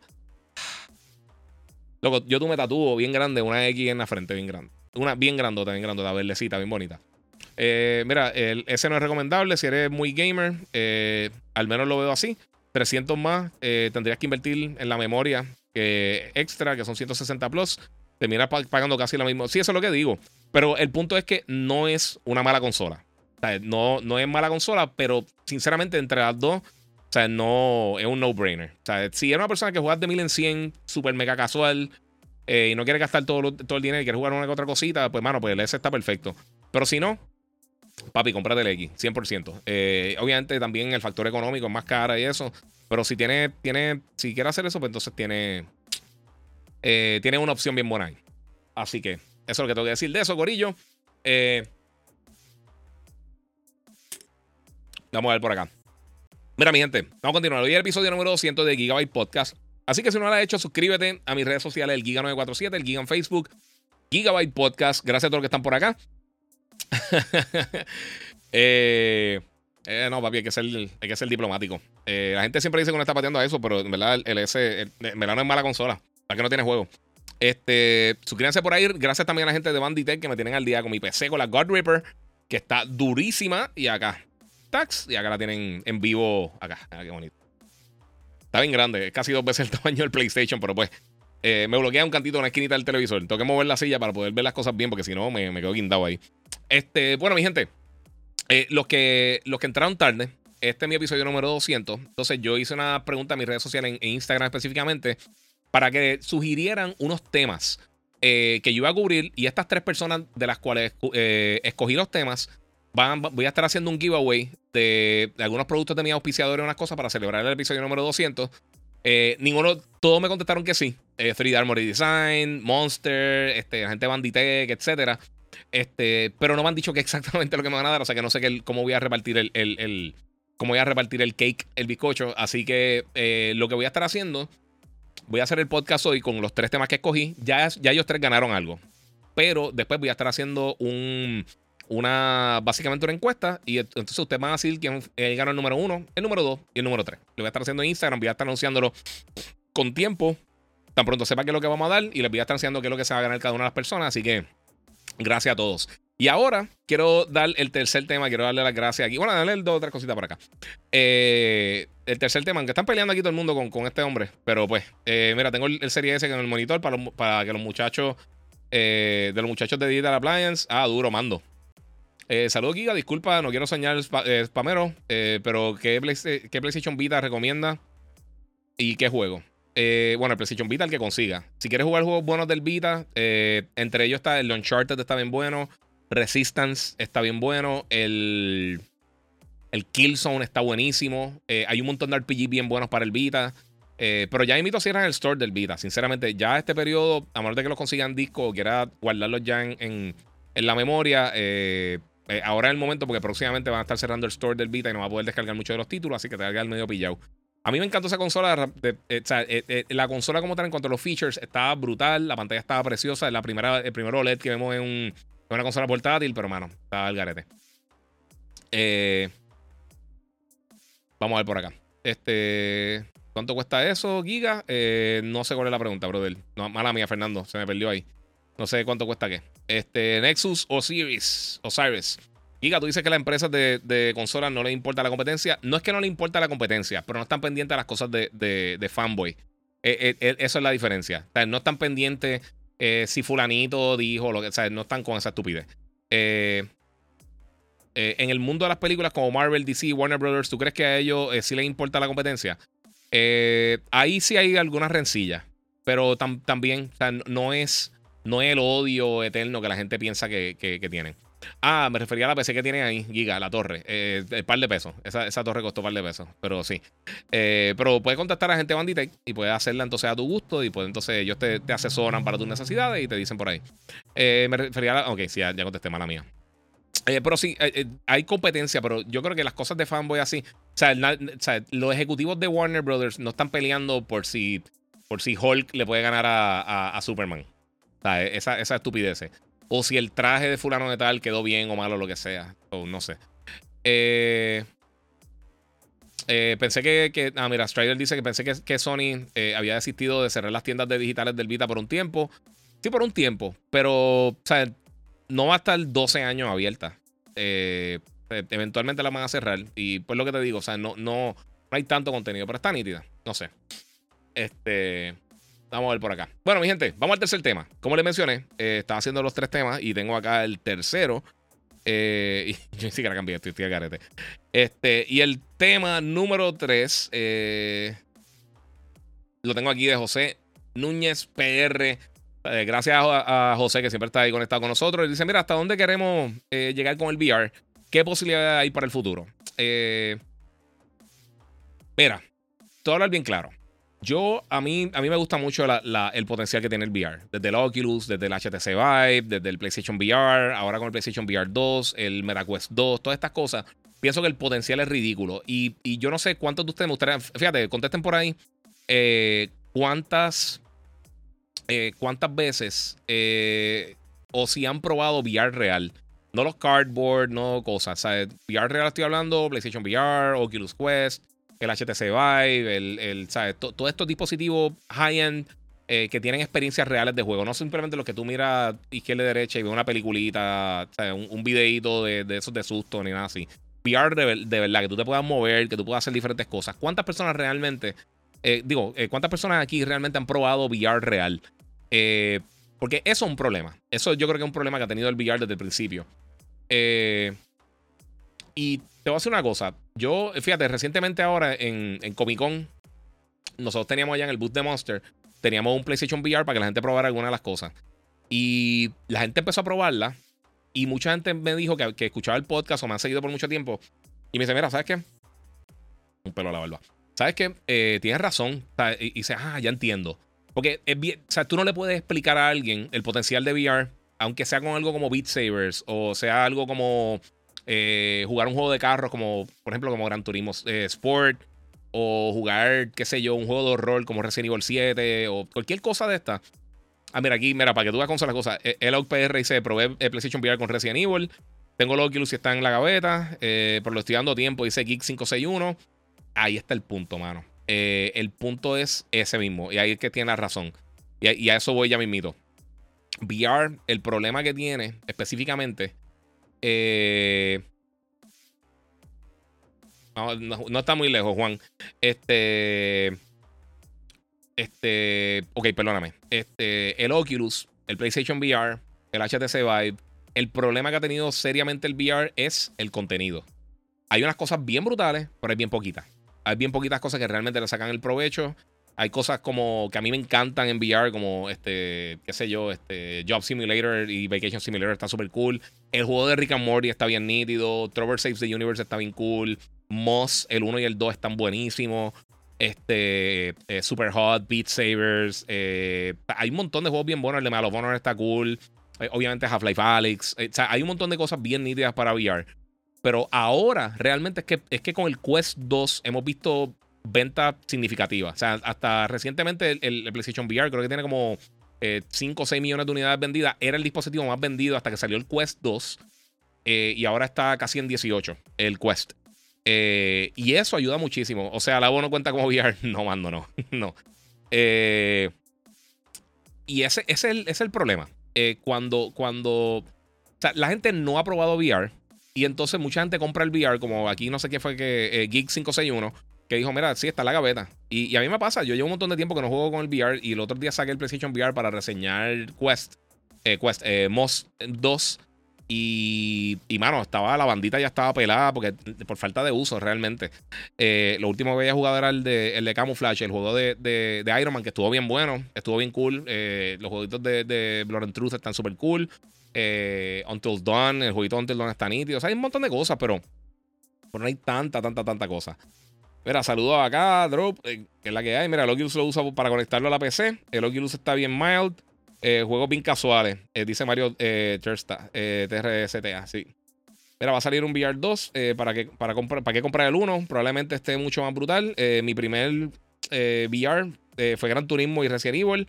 Súper por encima de, mi expectativa. Esa es la cosa. Cuando tú tienes la oportunidad de entrar al mundo VR en juegos como tal, porque también hay otro tipo de contenido que uno puede ver en VR. Pero sí, es una cosa que está bien nítida, mano. Pero yo no sé hasta, qué, hasta, hasta dónde puede llegar. Aquí me está diciendo Elías, eh, mira, el VR yo lo veo como un método extraordinario para aprendizaje en el futuro. Hay cosas que no se pueden explicar eh, más que estando ahí. Eso no lo pudiste haber dicho mejor, tienes toda la realidad. Este, mira, para el próximo podcast 201 tema, ¿cuándo llegaremos a jugar a 8K? Es necesario. Norberto Cardona, te lo puedo contestar rápido, no es necesario. Eh, es totalmente innecesario. La resolución es, irrelevante, mi gente. el, el diseño de, arte, eh, la dirección artística del juego es mucho más importante que la resolución. Eh, mira, Iron Man VR, está diciendo por aquí. Sniper Elite en VR es muy bueno. Dice Geek, ah, mano, no lo jugué. Horizon, que va a ser para VR, se ve súper. Ese se ve bien nítido. Pero tú ves, ya ahí están usando haptics, están usando un montón de cosas que eh, hay. Este, el, PlayStation VR 2, sinceramente, viene bien high-end. O sea, tiene muchas funciones que ninguno tiene ahora mismo en el mercado y va a estar bien adelante. Y yo creo que ese y el Quest 2 eh, se van a ayudar mutuamente a recibir contenido bueno. Y eso es bien importante, porque el contenido al final del día es lo más importante. Tú puedes tener una consola que sea 150 veces más potente que cualquier otra cosa que hay en el mercado, pero si no tienes juego, no vale de nada. El futuro del VR en el metaverso, dice Geek. Yo no creo, mano. Ahí, ahí eh, yo no estoy de acuerdo con eso. Y yo lo he hablado mucho y lo he hablado al aire y lo he hablado en diferentes lugares. Eh, mira, te voy a ser sincero. El problema con. lo que pasa es que para que el metaverso sea exitoso, tú tienes que convencer a gente que no son geeks, que no son gamers, que no son eh, fanáticos bien hardcore de la tecnología, que compren algo para disfrutar de otra cosa. Eh, si no lo han hecho con juegos, es bien, tú no vas a conseguir. Eh, los precios de VR de alta calidad tienen que estar en, cerca de los 100 dólares para poder hacerlo. Y tienen que ser dispositivos standalone. Si tú, si tú quieres que la gente en general, fulano, mengano, que una persona común y corriente que quizá que no es muy fanático, que, o que no es que no está bien involucrado en la tecnología, que no le interesa mucho, que quizás entra a Facebook y a Instagram de vez en cuando, esas cosas, o a YouTube eh, y ve Netflix y eso, pero no está bien pendiente de todo lo que está pasando, que es la mayoría de la gente realmente. Esa gente no te va a gastar para un dispositivo para ponerse la cara. Para hacer, e, eso no va a pasar. Eso no va a pasar. E igual que, que, que los webcams. ¿Cuántas décadas llevan los webcams? ahora se estuvieron usando, obviamente se usan para cosas diferentes, pero ahora se estuvieron usando mucho por la pandemia. Pero en general la gente no, no hace mucho FaceTime, esas cosas. Quizás lo hace con tu pareja. Pero en general no ha sido el mega boom de hacer cuarto y vacilar con 30 personas. O sea, se hizo durante la pandemia. Pero en general la gente no usa mucho esas cosas. Eh, los streamers lo están haciendo. Obviamente me están viendo por aquí, pero yo tengo una cámara, un DSLR ya, una cámara de verdad. Eh, y es parte de eso. Mira, eh, el PR dice: Mira, también tengo el The Walking Dead de PlayStation VR y me encantó. Eh, lo único que es que eh, no tiene mucho contenido. Es el problema. El mando. Dice para acá, mira, ¿es necesario el aumento de los 100 dólares para el MetaQuest? No, mano. Yo nunca había visto eso. Eh, los que no sepan, ahora el mes de octubre, de agosto, perdonen. cuando comience agosto, el, el, MetaQuest van a subir los dos modelos 100 dólares cada uno. El de 128 GB y el de 250 GB van a subir 100 dólares. Ellos dicen que para, para, pues, crear contenido y eso. pero eso, es Facebook. Yo creo que tienen dinero para hacer esas cosas. Eh, a mí no me gusta la movida. Eh, yo pienso que yo, eh, yo pienso que eso puede herir muchísimo el crecimiento del VR. porque ya estamos hablando, o sea, ya, ya, los costos suben. Y obviamente yo creo que ellos están pensando que viene el PlayStation VR, puede que esté más caro. Yo no sé cómo Sony va a bregar con el precio del PlayStation VR, ya que obviamente tienen la competencia del Quest. Es la primera vez realmente que tiene una, competencia en VR. y el hardware realmente está todo en el PlayStation. O sea, e, ellos se economizaron un montón con el hardware del Play 5 versus el del Play 4, porque en el Play 4 tú tenías que tener el aditamento exterior, el, el, el, processing unit que tenía el PlayStation VR. Eso era para el audio 3D, que es bien necesario realmente para, para, para jugar en VR. Pero ahora, como el PlayStation 5 tiene, tiene el, Tempest Engine, ellos no necesitan eso externamente. El PlayStation tiene un USB eh, de alta velocidad, USB-C, que significa que tú puedes transferir la data directamente rápido. Eh, no tienes que usar la cámara necesariamente, la puedes utilizar para hacer streaming, pero no la necesitas 100%. Así que hay muchas cosas que, que, ayudan para quizás potencialmente mantener el costo un poquito más económico, además de que eh, la situación global, yo creo que ellos no van a hacer esa estupidez dos veces. Mira, eh, Giga, eh, ¿qué saga de la cultura popular crees que está sobrevaluada o infravalorada? dice Felito Díaz. Esa es buena pregunta, mano. Ya la contesto ahora. Vamos a terminar con el tema rapidito porque, mira, en fin, yo pienso que el, que el VR tiene futuro, eh, pero tienen que eh, eh, buscar la manera para que la gente lo pruebe y tienen que, que alguien tiene que, tomarse el chance y decir, ¿sabes qué? Vamos a tener que crear contenido y esperar que la gente llegue. Lo que pasa es que como no hay un mercado tan grande, pues entonces los presupuestos no van a ser masivos, gigantescos y va a ver cómo la gente se va a estar aguantando poco a poco y hay que ver las ventas también. son, es un, el, el ecosistema completo tiene que crecer juntos. Si no, de verdad va a estar bien difícil la cosa. Va a estar bien difícil la cosa. Eric Cardona, no te puedo contestar esa pregunta, pero pendiente la semana que viene. Eh... Mira, a, mí el price hike de Oculus Quest 2 vino a que el PlayStation eh, VR 2 viene caro y eso me asusté. No, eh, eh, pero es lo que te digo. El PlayStation VR 2 no va a estar el precio del PlayStation 5. Jamás y nunca. Yo pienso que como caro va a estar en 2,5 300. que es básicamente lo que costó el, VR anterior. Pero nuevamente, hay muchos componentes que no tiene que tener el VR2, que sí tiene ya internamente la consola, como, como ese dispositivo.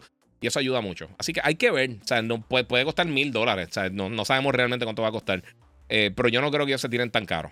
Yo creo que, después de, del PlayStation 3, Sony ha sido bastante, y con los memory cards del, del Vita también, ellos han sido bastante buenos con el pricing de las del hardware como tal.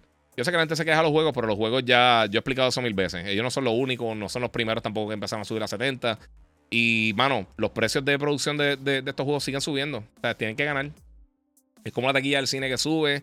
es como todo. Eh, desafortunadamente, eso es un byproduct de la. O sea, llevaban ya casi dos décadas sin subir. Eh, pero ok, eh, la pregunta de Felito. Muchas gracias ahí. Y después voy a estarla haciendo la. la haciendo para, para, para la encuesta para el quien de los tres se va a ganar el premio principal. Pero muchas gracias a los tres, José Núñez PR, a Fabián8687, a Danaux también, que muchas, eh, ellos dieron las preguntas ahí para los temas. Eh, eso VR está bien interesante, mano, pero sinceramente es que no sé cómo, cómo, eh, cómo puede crecer. Pero creo que tiene de que tiene potencial, tiene potencial. Pero todo depende, necesitan un megajuego gigantesco que, que obligue a la gente a comenzar a jugar VR. Y yo no sé si hoy en día hay ningún juego así en estos momentos realmente. Desafortunadamente. No han dicho nada del precio del VR que están preguntando por acá. Ahora, mira, esta pregunta de Felito está buena. Eh, recuerden seguirme en las redes sociales Giga947. Recuerden que si están en YouTube, puedes donar a través del super chat y ponerte al día ahí. Todo lo que está pasando en el mundo del gaming, Corillo. Este es el episodio número 200 de Gigabyte Podcast, como lo puedes ver por acá en pantalla. Por acá, por acá, ahí. Eh, bueno, mi gente, ¿qué saga de cultura popular creo que está sobrevalorada y infravalorada? Mira, sobrevalorada eh, hmm, bueno, definitivamente este, sobrevalorada. Definitivamente está eh, Fast, la serie de Fast. Eh, vende una ridiculez, pero yo, yo no sé por qué la gente va a ver las películas. Cool si te gusta, excelente, pero yo no he visto una película. La primera película Fast and the Furious estuvo semidecente y puede que sean medio entretenidas, pero yo no entiendo cómo tienen el éxito masivo que tienen. Sinceramente no entiendo, no entiendo cómo tienen, eh, no, sé, no, no, tengo ni idea de eso. Eh, infravalorada, que la gente quizás no le presta eh, el, la atención necesaria. mano, eso está bien difícil. porque hay un montón de cosas que yo no sé. Bueno, ahora mismo recientemente Miss Marvel estuvo bien buena, pero eso parte de. Pues, estuvo bien, bien, pero está dentro del universo de Marvel. Esos son otros 20 pesos, es otra historia. es el que puedo. ¿Qué les puedo tirar así? Pues que hay tantas cosas brutales que. Y ahora, mano, que vienen tantas series brutales. La de. La de. La Game of Thrones. Este. House of the Dragons. Y la de Lord of the Rings. The Rings of Power. Se ven impresionantes las dos. Eh, y viene por ahí también The Sandman. Que vamos a ver cómo el público eh, eh, reacciona. Pero han habido muchas series bien buenas que estoy pensando, mano, porque así series y cosas de cultura popular que no fueron suficientemente exitosas que yo digo, mano, yo no entiendo cómo, la gente no apoyó esto. Eh, pero sobrevalorada también Sonic, Sonic the Hedgehog. Si estamos hablando, no la película, la película estuvo excelente las dos. Eh, pero lo que tiene que ver con los videojuegos, yo creo que son de los más sobrevalorados. Y Pokémon. Perdónenme, pero Pokémon eh, son unos juegos mega simples. Yo, nunca he entendido la pil de Pokémon. Y si te gusta, excelente, pero, pero pienso que sí está exageradamente sobrevalorada. Además de que yo no entiendo porque la gente sigue comprando dos versiones de básicamente el mismo juego. Pero cada cual, son tu dinero. Gástenlo como ustedes quieran. Si se lo están disfrutando, qué bueno, excelente, pero no entiendo. Eh, mira, ya que hablaron de 8K, piensa que de aquí a un futuro los juegos serán full tipo película. Me refiero a que sean tan real que la jugabilidad como si jugaras con personajes reales, etc. Yo pienso que estamos bien close. Eh, y yo pienso que si tú juegas algo como The Last of Us 2, por ejemplo, eh, o algo de los títulos de, de, la gente de Supermassive, como Until Dawn, The Quarry, si juegas algo como este eh, los títulos de.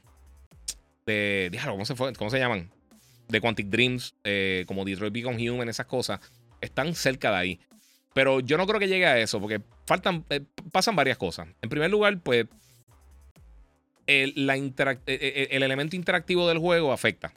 Eso, eso yo creo que es un factor que yo creo que te saca un poquito de, la película. Pero eh, visualmente puede que llegue cerca, pero está lo que llaman un Calibali, cuando eh, que eso es eh, básicamente una teoría que cuando una teoría no es real, cuando las cosas, esto es algo de robotics, creo.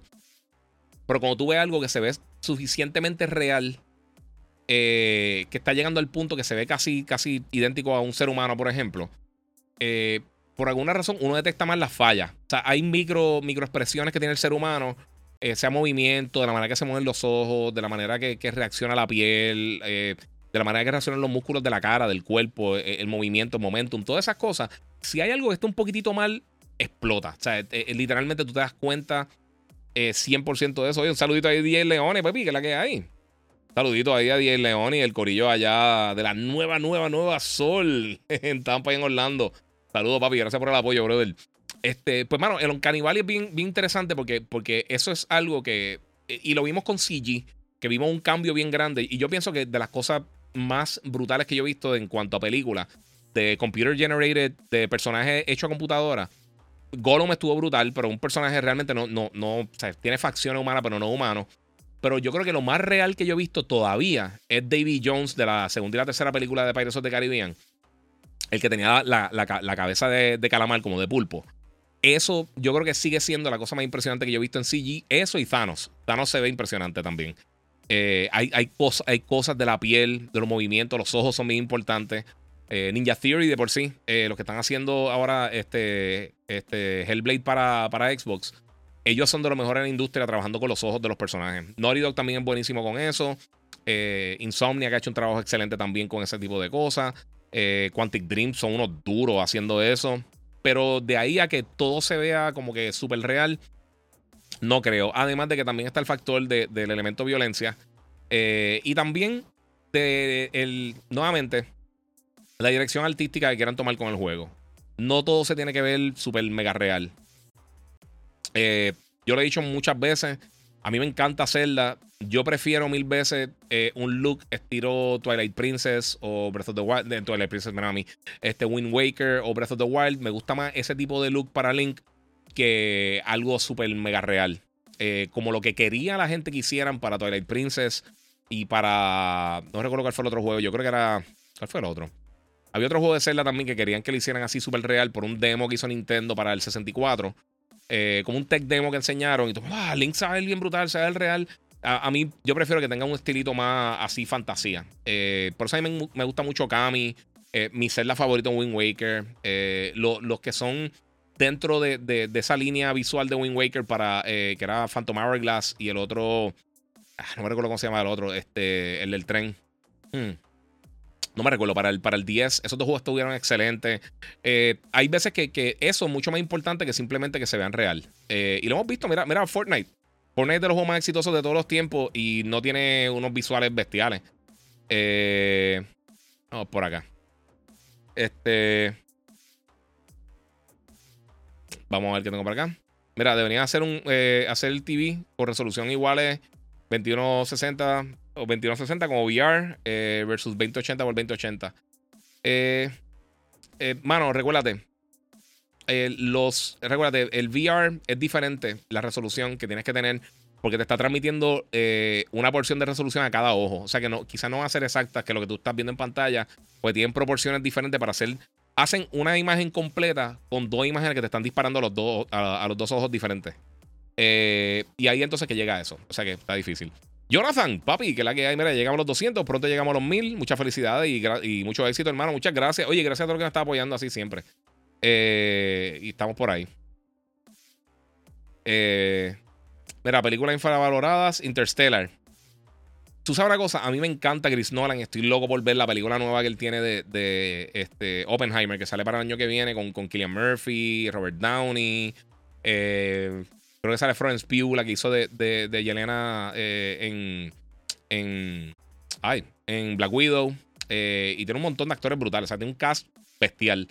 Y a mí Interstellar me gustó. Lo que pasa es que yo creo que Interstellar es bien densa igual que Tenet, es bien densa y es bien pesada. Y para la mayoría de la gente, eh, se convierte en una experiencia que no es entretenida. Y, y hermano, respetarse una película de, tres horas que no sea divertida. Está, a, mí me, a mí me gusta mucho porque a mí me gusta el tema. Pero el tema, el tema no es para todo el mundo. Yo creo que, por eso es que está este, undervalued, Misael. Yo, yo de acuerdo contigo, me gusta mucho. Pero entiendo por qué quizás la gente no le, no le, no le cae. Eh, mano, la de Ballers de la Roca es buenísima. Max Inus. Eh, ¿Sabes una cosa? Nunca la he visto. Yo soy súper fan del fútbol. Eso me extraña tanto, que nunca la he visto. Eh, mira, Mario, Mario's Phone dice agrícola de Pokémon. Nintendo entero, entero está por las nubes. sí. Mira esta otra vez, a la madre. están otra vez con el. Papi, están los, los el corillo este Mega Spam.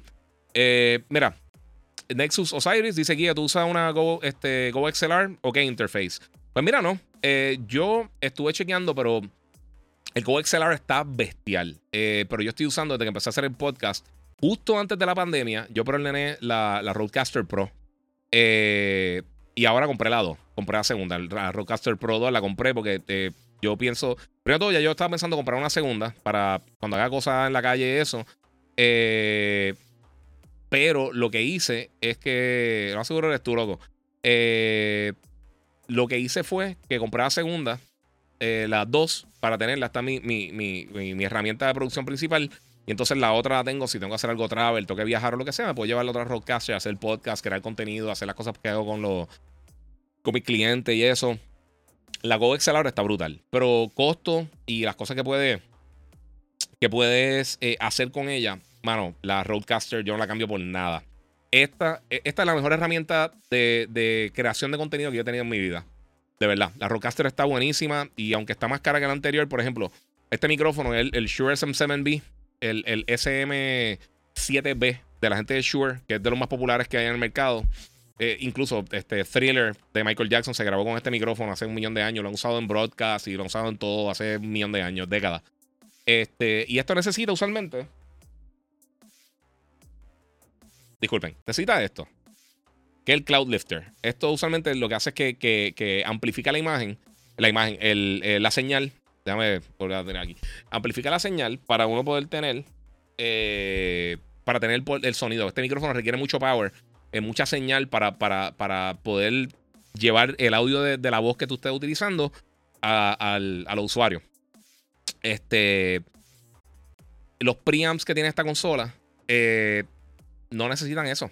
O sea, si, si, tú, si tú fueras a tener un setup con cuatro micrófonos este, de estos que valen usualmente como 400 dólares cada uno, tendrías que gastar 130 dólares aproximadamente, porque hay otros dispositivos más baratos, 70, 80, 100 dólares, pero esto es de los más populares. Eh, ponte que 100 dólares extra por cada uno en promedio, eso te lo ahorras por completo. Eh, no lo necesitas porque los preamps de esto funcionan súper bien. Eh, y tiene un montón de funcionalidad. yo hice un video hablando de esto cuando lo cuando lo, cuando me llegó. Pero no he hecho, no, no me he tirado full ahí para eso. No sé.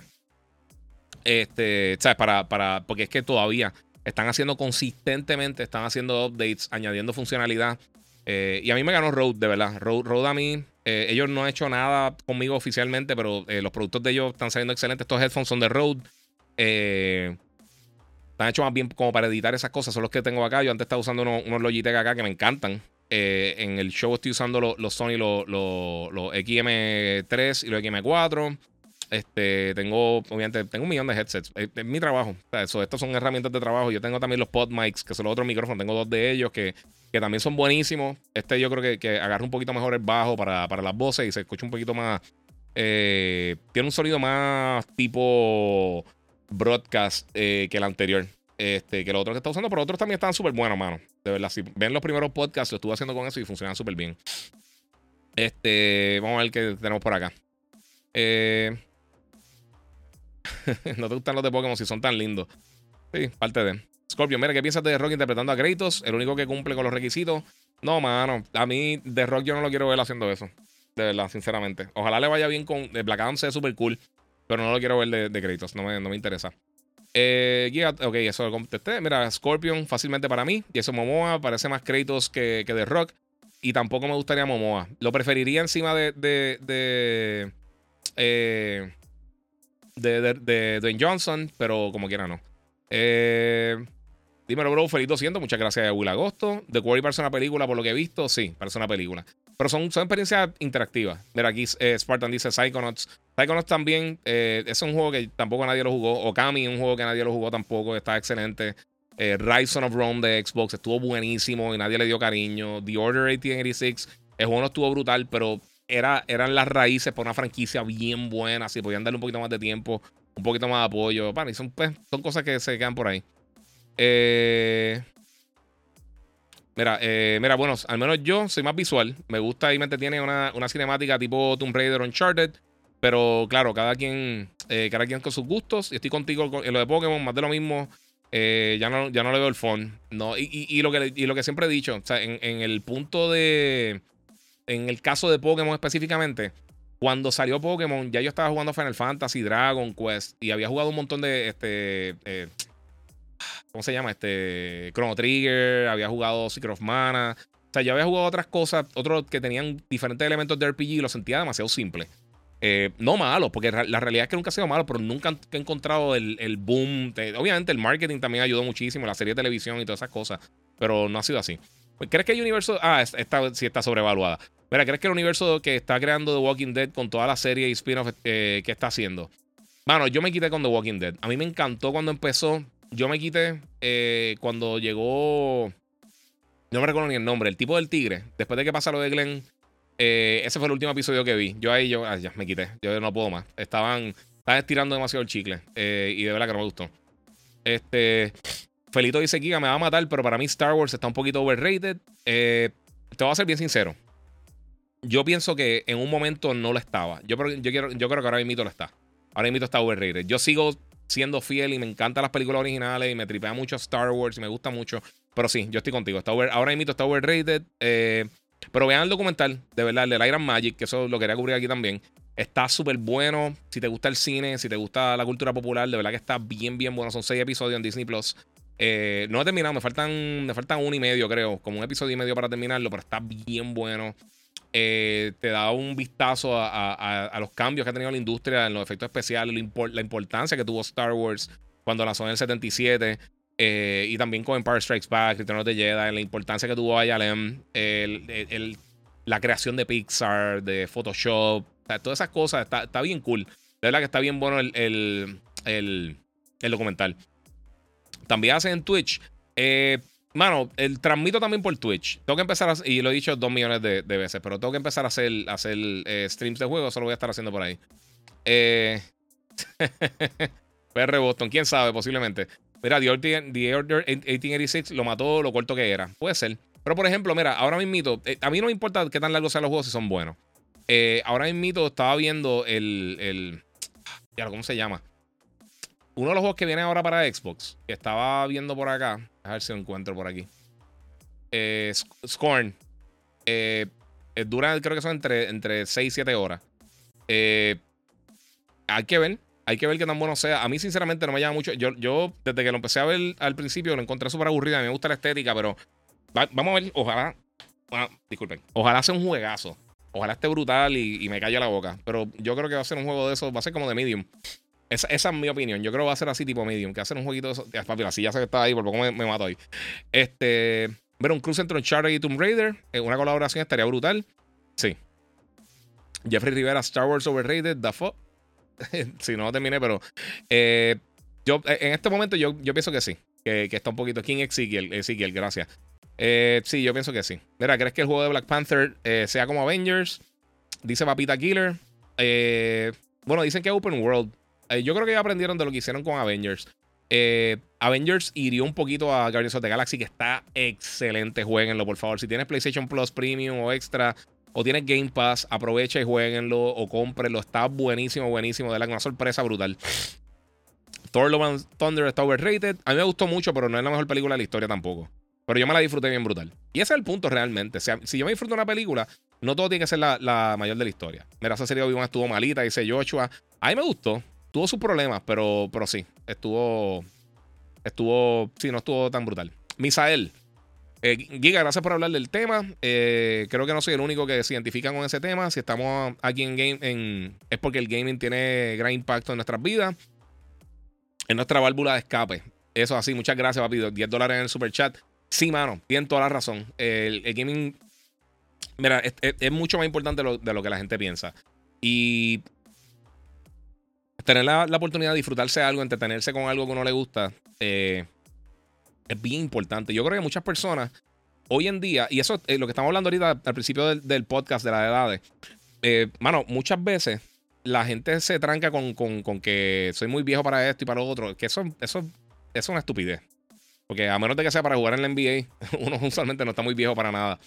Eh, o, para, o para montarse en las máquinas de nene chiquito. Este, pero fuera de eso, eh, si tú te disfrutas algo, hacho, e, e, es, tan importante realmente uno entretenerse, reírse, disfrutar. Y yo, yo sé, una de las cosas que a mí me gusta mucho hacer el podcast, obviamente es parte de mi trabajo y lo que sea para mí, de verdad esto me entretiene, aunque a veces uno está peleando con la gente. Pero yo, yo estuve un montón de tiempo que trabajé en GameStop. Cuando lanzó el PlayStation, justo después de que lanzó el PlayStation 2 en el 2000, eh, casi, eh, creo que fue el 2001, empecé a trabajar en las tiendas. Este, y tener las conversaciones. Bueno, yo, yo básicamente conseguí el trabajo por estar hablando simplemente con, con otros gamers en las tiendas y esas cosas. Y me contrataron. y, y así mismo conseguir radio, televisión, prensa y todo eso. Este. Y mano, ya yo creo que se ha perdido un poco, realmente, este tipo de comunidad, así, hablar con la gente. Por eso me gusta hacer los podcasts hablando con ustedes. Yo sé que a veces se van súper largos, vamos ya para dos horas y media, pero, pero creo que hay muchos, igual muchos de ustedes que están aquí, yo sé que a veces se ponen a pelear con, con por 20 estupideces, pero eh, a la gente le gusta estar hablando de estos temas, mano. Y yo siento que estoy teniendo una conversación con ustedes como estoy haciendo los podcasts y eso a mí me gusta muchísimo. Y, más siendo gamer y siendo eh, de las personas que le gusta hablar. Eh, Ah, mira, eh, el, el, dice otra serie sobrevalorada es la de 100, que tiraron el chicle. Sí, eso. ¿Sabes que nunca la vi? Porque todo el mundo me la vendió. Y la serie de papel realmente no la he visto porque usualmente cuando a mí me sobrevenden algo, todo el mundo me está mencionando, hay veces que por alguna razón, depende de quién, depende de quién sean las primeras personas que me lo recomienden. Hay veces que yo pongo el freno y digo, pues quizás la chequeo después. Este, como que no confío, no sé. Eh, parte de. Era Juan C. Velázquez dice: eh, Star Wars, eh, yo siempre lo he dicho, lo que falta es una buena película, no serie, la película bien hecha, pues, con buen presupuesto de Darth Vader. Más nada, pero bien hecha. Yo quiero que se salgan ya los Skywalkers, de verdad. a mí me encantó Rogue One. Yo creo que fue lo último bien brutal que hicieron de Star Wars. El segundo season de Mandalorian estuvo bastante bueno. Por ahí, vale cositas por ahí. Mira, después de Northman, yo trataría de convencer a Robert Eggers para hacer God of War. Luis García. Esas son palabras brillantes, Corillo. Eso está bien, bien, bien bueno. De verdad que sí. Este. Mira, Spartan. Stray no dura tres horas. Y Stray es entretenido. No sea envidioso. ¿Cuál es la envidia? Loco, comparte un play y ya y tienes cosas para jugar. Estás loco porque llega algún juego para que puedas jugar lo que pasa. Este, sí, mano, pero eh, Robert Egger sería un palo, mano, así. Y también este, este, este tipo, este Skarsgård, el que hizo del el protagonista de Northman. Eh, él sería un buen Kratos, mano. Aunque sería un papel bien similar a lo que hizo acá. Eh, estar gritando y, estar por el techo y todas esas cosas. Eso está cool. Yo también, entre las personas que me gustaría para Kratos, este. entre los luchadores, yo le he dicho quien único realmente me gustaría que yo creo que haría un buen papel sería Batista. Aunque lo veo más haciendo Gears of War. Sinceramente, porque Marcos Phoenix le quedaría casi perfecto. No hay que hacer nada, hay que ponerle, darle una pistola ya. darle, darle un Lancer. Este. Pero eh, los que están viendo ahora mismo el Call Sol, que es de las mejores series que he visto en mi vida, mano, está durísima.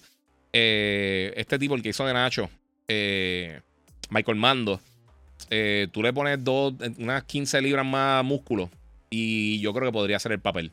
Él, él, él tiene esa, él puede hacer en momentos bien serios y puede hacer unos momentos de furia ridículos. Eh, él ya ha hecho villano en juegos de video, esas cosas. Así que no, no, no sé.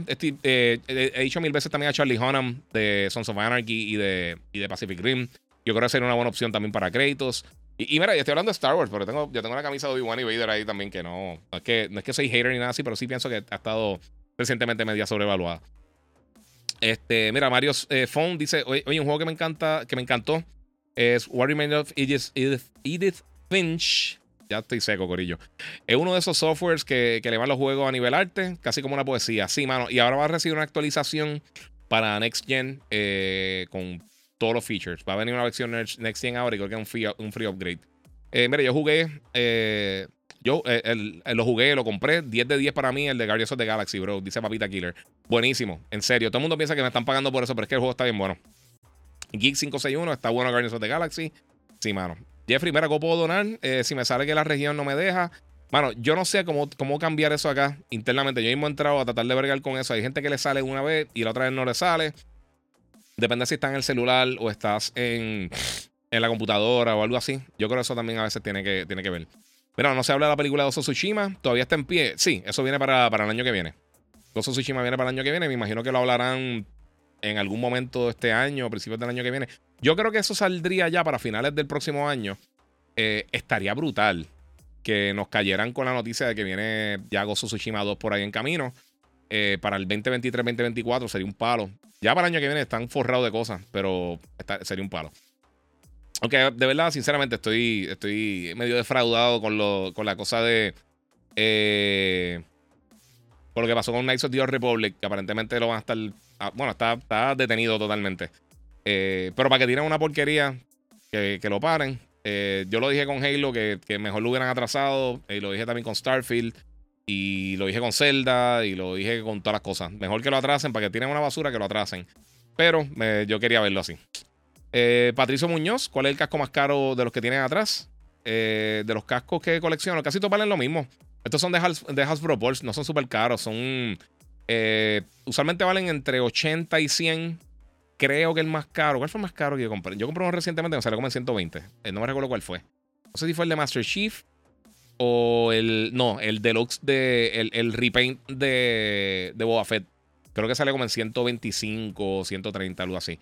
Eh, no es que son baratos, pero no son ridículamente caros tampoco. hay otras. Y estos son los de Hasbro.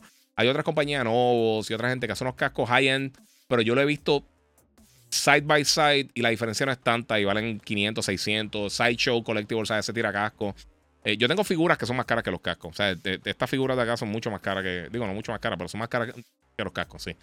Eh, este, eso, eso es lo que está contestando ahí a Patricio. Saludos ahí a Throne Music Producer, papi, que es la que hay.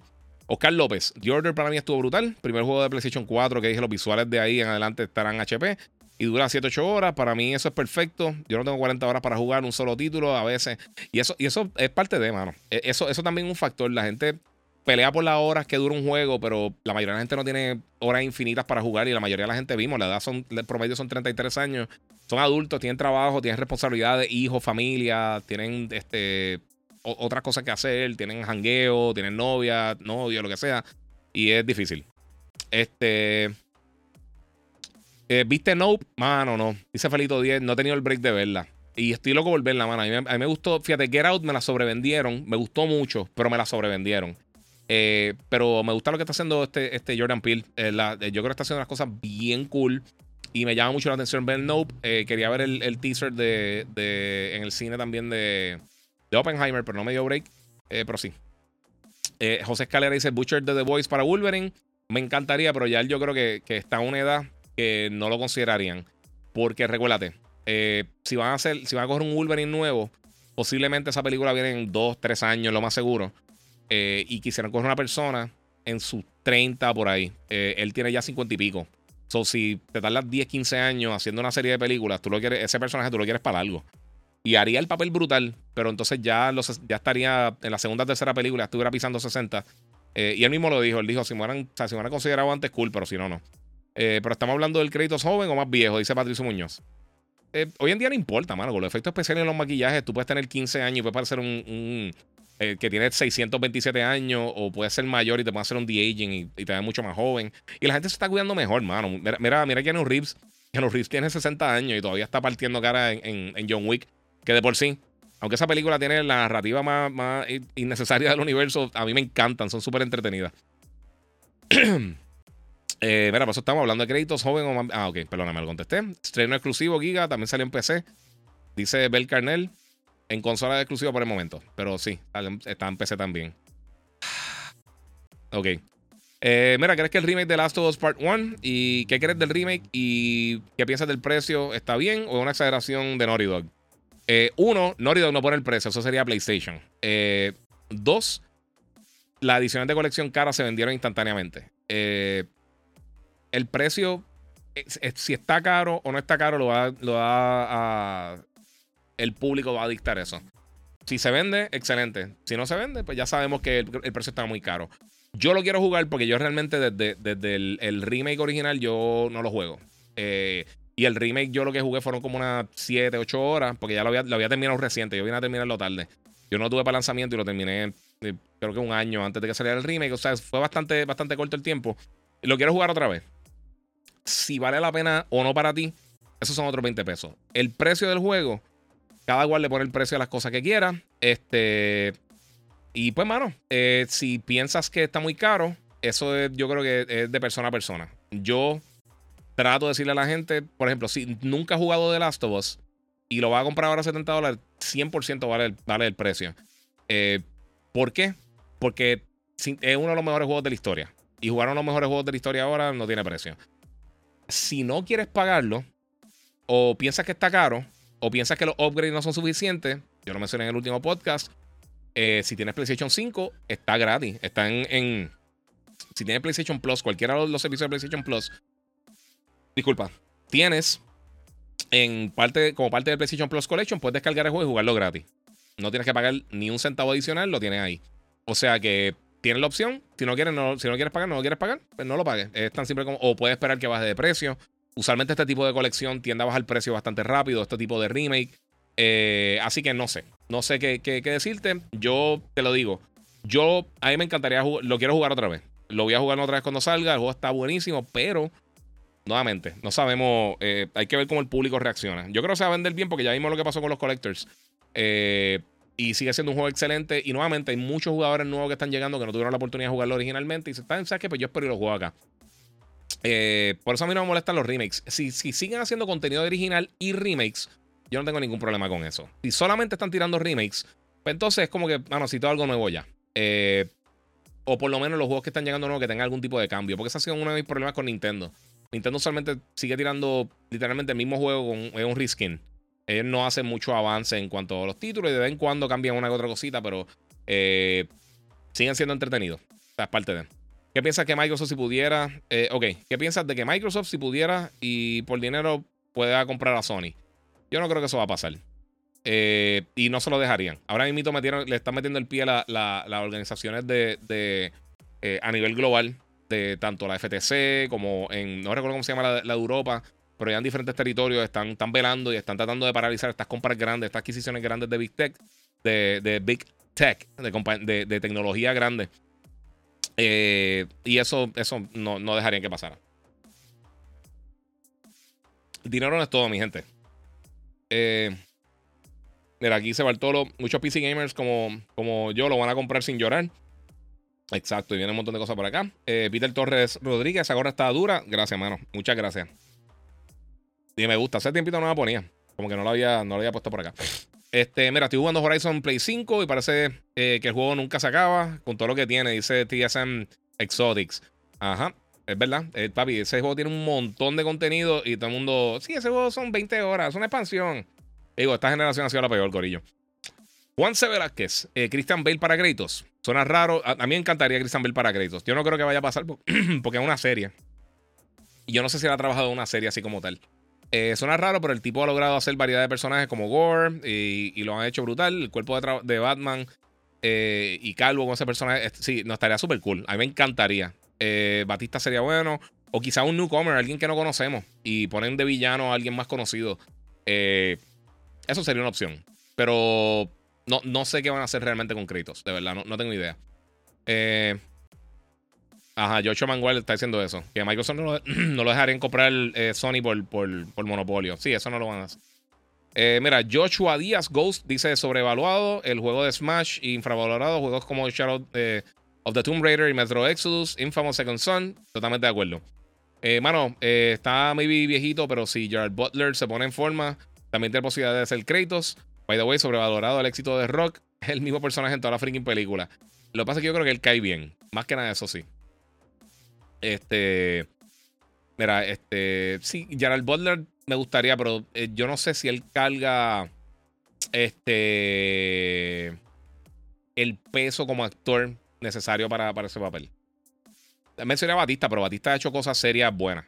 Él tiene, por ejemplo, lo que él hizo en, Blade Runner, los momentos serios más eh, emocionales que él ha tenido en Guardians of the Galaxy. Él yo creo que actúa bien, o sea, encima de eso. Y, a mí no me gustan los luchadores, pero sí. Eh... sí, mira, Carl Urban lo queremos mejor para hacer 10 capítulos de la secuela de Dread. Bueno, esa película, diablo, hablando de cosas. Sí, él dice que qué vergüenza que esa película no tenga segunda parte. Eh, dice Luis García. Hablando de cosas eh, que, no le han dado el valor, esa película de Dread de Carl Urban que sale, que sale este. Ya se me fue el nombre, Cersei Lannister.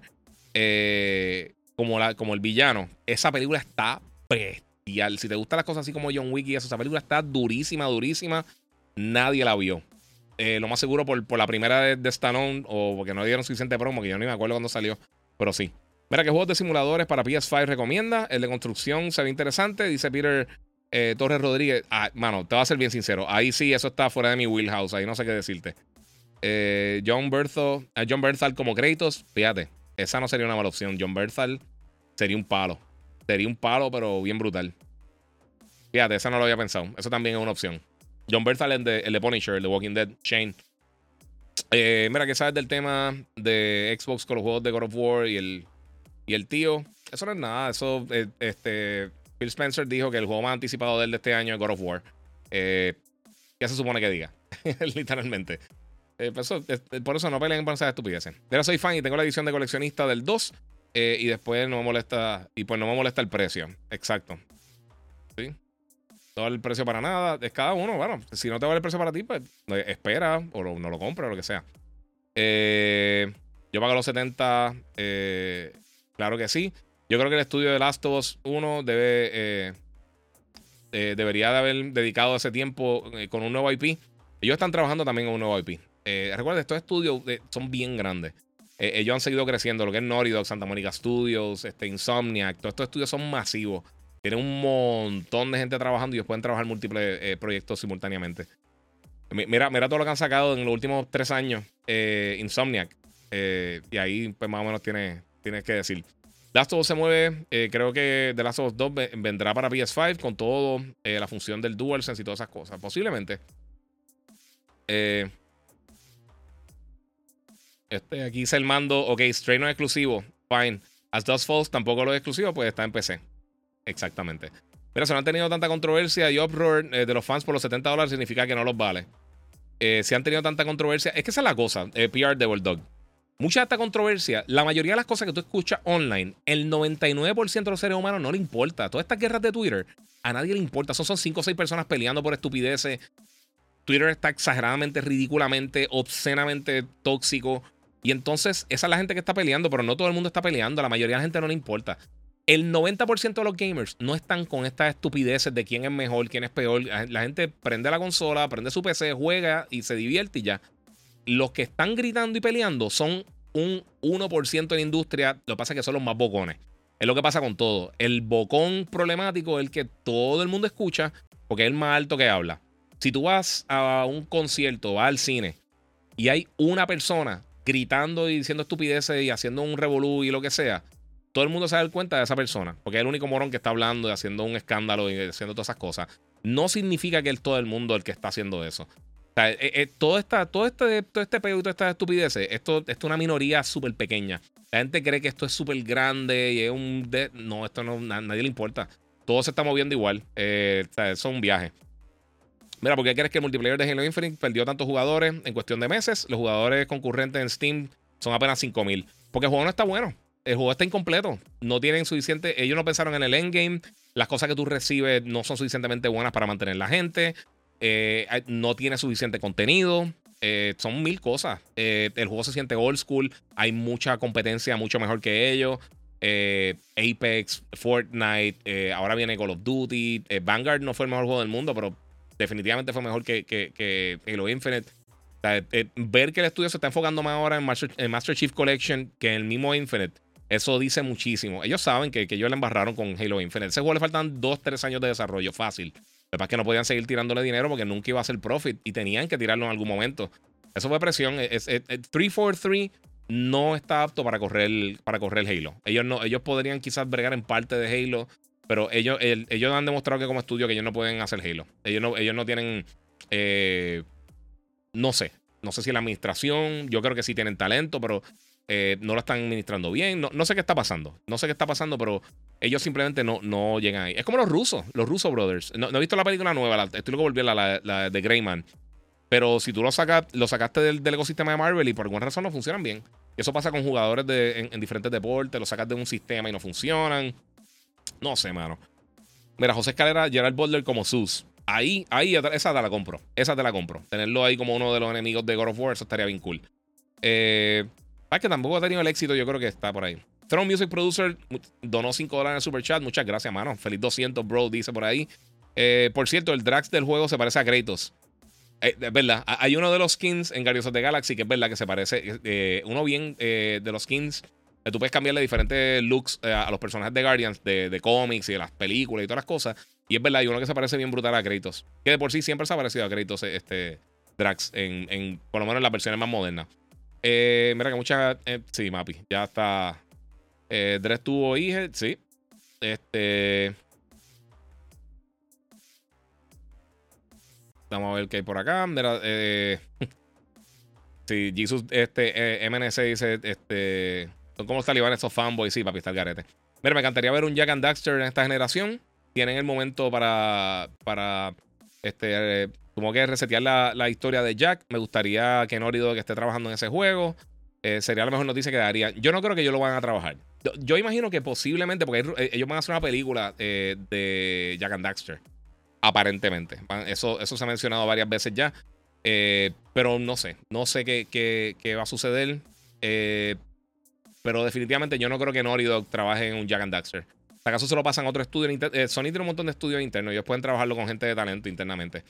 Eh, Vanguard, mejor, mejor que Halo Infinite. Eh, ve la nota de Metacritic. Dice manzanita chiquita verdecita. Este, loco, Metacritic es de las peores cosas que le ha pasado al gaming. Igual que Rotten Tomatoes. Eh, no se dejen llevar por esos scores. Yo, por eso yo no doy puntuaciones. Las puntuaciones son irrelevantes. Eso no tiene ningún tipo de peso en absolutamente nada. Y los user reviews son la peor cosa del mundo porque lo que hay son un montón de fanboys criticando y ah, tirando. Eh, están haciendo las cosas por fastidiar. Lo de Chappelle le dieron 0 de 100. Y eh, a, qué sé yo, a, The Last of Us le dieron bien bajito. Cuando es el juego más premiado de la historia. Eh, y entonces la excusa es, ah, le están pagando a las personas. No, mano, la gente es tóxica. O sea, si tú no juegas, la gente no juega las cosas y rápido empiezan a dar reviews y cosas. La diferencia entre lo que yo hago y lo que hace la gente que están eh, en los user reviews en las páginas es que lo están haciendo por, por atacar a la otra compañía que a ellos no le gustan. Esas son cosas de tener chiquito. Y a mí no me importa esas cosas. La gente asume que, le importa, que, que, uno está con esa pelea y con esa estupidez porque ellos no entienden que no todo el mundo piensa con esa mentalidad cerrada. Eh, mira, Matsu Hanma dice: Mira, el bocón problemático son los que juegan un solo juego y ya. Especialmente eh, los first person shooters no juegan más nada. Eh, y eso no importa, porque hay gente que juega solamente una cosilla. Dice Christopher Judge sería el perfecto Kratos. Dice Matsu Hanma. Eh, Christopher Judge. Ah, mano, no sé si lo cojan a él, de verdad. Eh, no sería mala. Christopher Judge es el que hace la voz de, de Kratos en la serie. Eh, mira, si tienes tiempo, muéstranos tu figura que más realista se ve. dice el Peter Torres Rodríguez. mano, tendría que quitar las cámaras y todas esas cosas. Porque no en verdad no va a parar para salir a hacer eso, pero. está. Eh, sí, el, tanto el, e, este Batman y el Iron Man que tengo abajo, los dos tienen una cara. Eh, que tú le puedes reemplazar una cara de, con ellos como tal. O sea, no es la máscara, con la cara de Bruce Wayne o de, Tony Stark. Y se ven bien reales. Se ven bien impresionantes las caras. Eh, mira, Giga, saludos. Eh, no he hablado del juego del gato que te, gustó. A mí me gustó mucho, mano. Sí, me gustó un montón. Está bien bueno. Y lo encontré más largo de lo que esperaba. Eh, ¿Cómo decir que Vanguard salió mejor que Halo?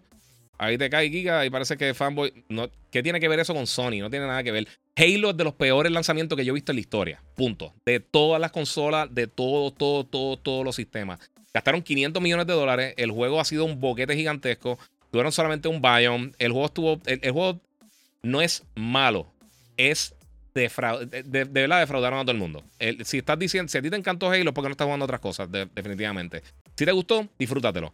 Vanguard, el single player por lo menos funcionó. El multiplayer a mí no me gustó. Yo, no, yo lo jugué un poquito. los zombies estuvieron decentes. Pero sí, no tiene nada que ver con. ¿Qué tiene que ver con Sony Vanguard que Halo estuvo malo? Nadie lo está jugando. No es porque, no es porque yo dije eso. Es porque nadie lo está jugando. Porque hay 5.000 personas solamente en Steam en un juego gratis. En un modo multiplayer gratis. Porque nadie le gustó, nadie lo está jugando. Es tan simple como eso. ¿Qué parte de esas cosas no entienden? Mira, ah, que le tiran todo el día eh, a Halo. Pues loco, Mira, ve a comprar las críticas entre campañas, a comparar las críticas. A mí no me importan las críticas de otras personas. Yo doy mi opinión. Yo no me dejo nunca. Si tú vas a hacer una cosa, te voy a decir, te es un consejito para todo el que quiera crear contenido. Si tú vas a crear contenido y tú te estás preocupando por lo que está diciendo otra persona de X o Y juego, perdiste. No va a tener ni un seguidor, no va a hacer absolutamente nada. Porque tú no, eso nunca va a ser tu opinión. Yo nunca veo las reseñas de otra gente, yo nunca veo esas cosas porque a mí no me importa nada y porque afecta de qué manera tú estás reseñando las cosas. Yo di mi opinión 100%. Nadie me da información de qué tengo que decir o lo que no tengo que decir. Nadie me dice lo que tengo que decir y yo no hablo con personas a ver si le gustaron o no le gustaron hasta después de que ya hice mi review. Así que si estás pensando hacer eso, eh, o sea, si tú crees que, así es que funcionan las cosas, estás bien mal. La campaña de, de Vanguard está excelente. El multiplayer es una basura. los zombies están cool. Pero esa es la realidad el Halo, el single player era una basura y el multiplayer era una basura y no tiene más nada, no tiene casi contenido. Así que, ¿qué te puedo decir? ¿Cuál es la diferencia? Entre los dos, Vanguard sería mejor. Y hay más gente jugando Vanguard, creo que en PC que eso también. Están bien llorones, hermano. este, mira, va a descansar o cuando termine el podcast va a jugar. Eh, sea así, que va a jugar. Yo no creo que vaya a jugar hoy. Me va a, costar ya mismito. Quizás me pongo a ver uno de los últimos episodios que me queda de, de, del Iron Magic. Eh, y no, no he tenido tanto tiempo, en verdad, de meterle a Bright Memory Infinite. La semana pasada estuve, tuve vacaciones. Y esta semana estuvo, muchachos, sobrecargada de contenido y no tuve break. Oscar López, mira, los fanboys y los haters son un grupo de imbéciles tan insignificantes que no vale la pena perder el tiempo con ellos. son tan brutos que se creen que un juego eh, va a fallar por ellos no comprarlo. Y eso es así. Mira, Last of Us es el juego más premiado eh, por la prensa, misma prensa o medios de crítica de las notas. Eh, un medio que critica las notas, eh, la prensa hace las notas de Metacritic, te contradice. No, ok, te explico. Metacritic, tú no puedes sacar lo que está diciendo acá. al ser el más premiado, significa que mucha gente eh, lo tuvo como uno de los mejores juegos de ese año. Eso tiene un poco de peso. Pero aún así, ser el más premiado de la historia, no es que tuviste un montón de premios o lo que sea. Sí es un, es un, es un, es un boost bien brutal las puntuaciones son irrelevantes. Eso es lo que es irrelevante. Si tú lees las reseñas de las personas, ahí tú tienes una mejor idea. Por ejemplo, Rotten Tomatoes es thumbs up, thumbs down. O sea, es o rotten o fresh. O sea, tú tienes un 51 y tú estás básicamente fresh. Eso no significa que es bueno el contenido de la película o la serie. Metacritic no funciona para nada. Eso tú puedes ir a ver allí las cosas, pero eh, hay mucho flame. Y también no todas las críticas ni, ni todas las premiaciones de juegos del año están en Metacritic las reseñas que hay son limitadas. Muchas de las reseñas que se dan de X o Y juegos no están saliendo ahí. Tuve muchos títulos que dicen, ah, pues este juego tuvo mejor puntuación que esto. Y dice, sí, pero tiene una cuarta parte de las reseñas que lo otro.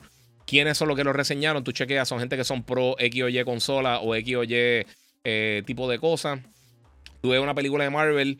Eh, tú miras los reviews, usualmente los reviews negativos son gente bien que son, eh, que hacen cosas de, bien, que reseñan más películas artísticas, les gustan más los musicales no es el target. Ese es el punto. Eh, pero sí, Metacritic para mí no funciona para absolutamente nada. Y no es que me estoy contradiciendo, totalmente te acabo de explicar por lo que Ángel Vázquez, mira, y en el juego si te dan eh, game over. Ah, ok, no voy a decir eso. Eh, mira, hoy en día, eh, si el tomate de una buena, si el tomate da una buena puntuación, todos dicen que la película fue una obra maestra, pero si no una buena puntuación, ni, ni la ven. Gente así me sacan. Sí, mano, toma tu propia opinión. Mira, compara las notas de Metacritic y Vanguard y, su campaña. Y no me digas que, no vale, porque acabas de decir que The Last of Us el juego más. Eh, loco, son dos cosas totalmente diferentes. Por eso que yo hago lo que yo hago y por eso que tú estás aquí viendo mi contenido. Por alguna razón. Porque yo no, yo no estoy haciendo esas cosas. Mira, Halo es una basura, dice el amante de los videojuegos.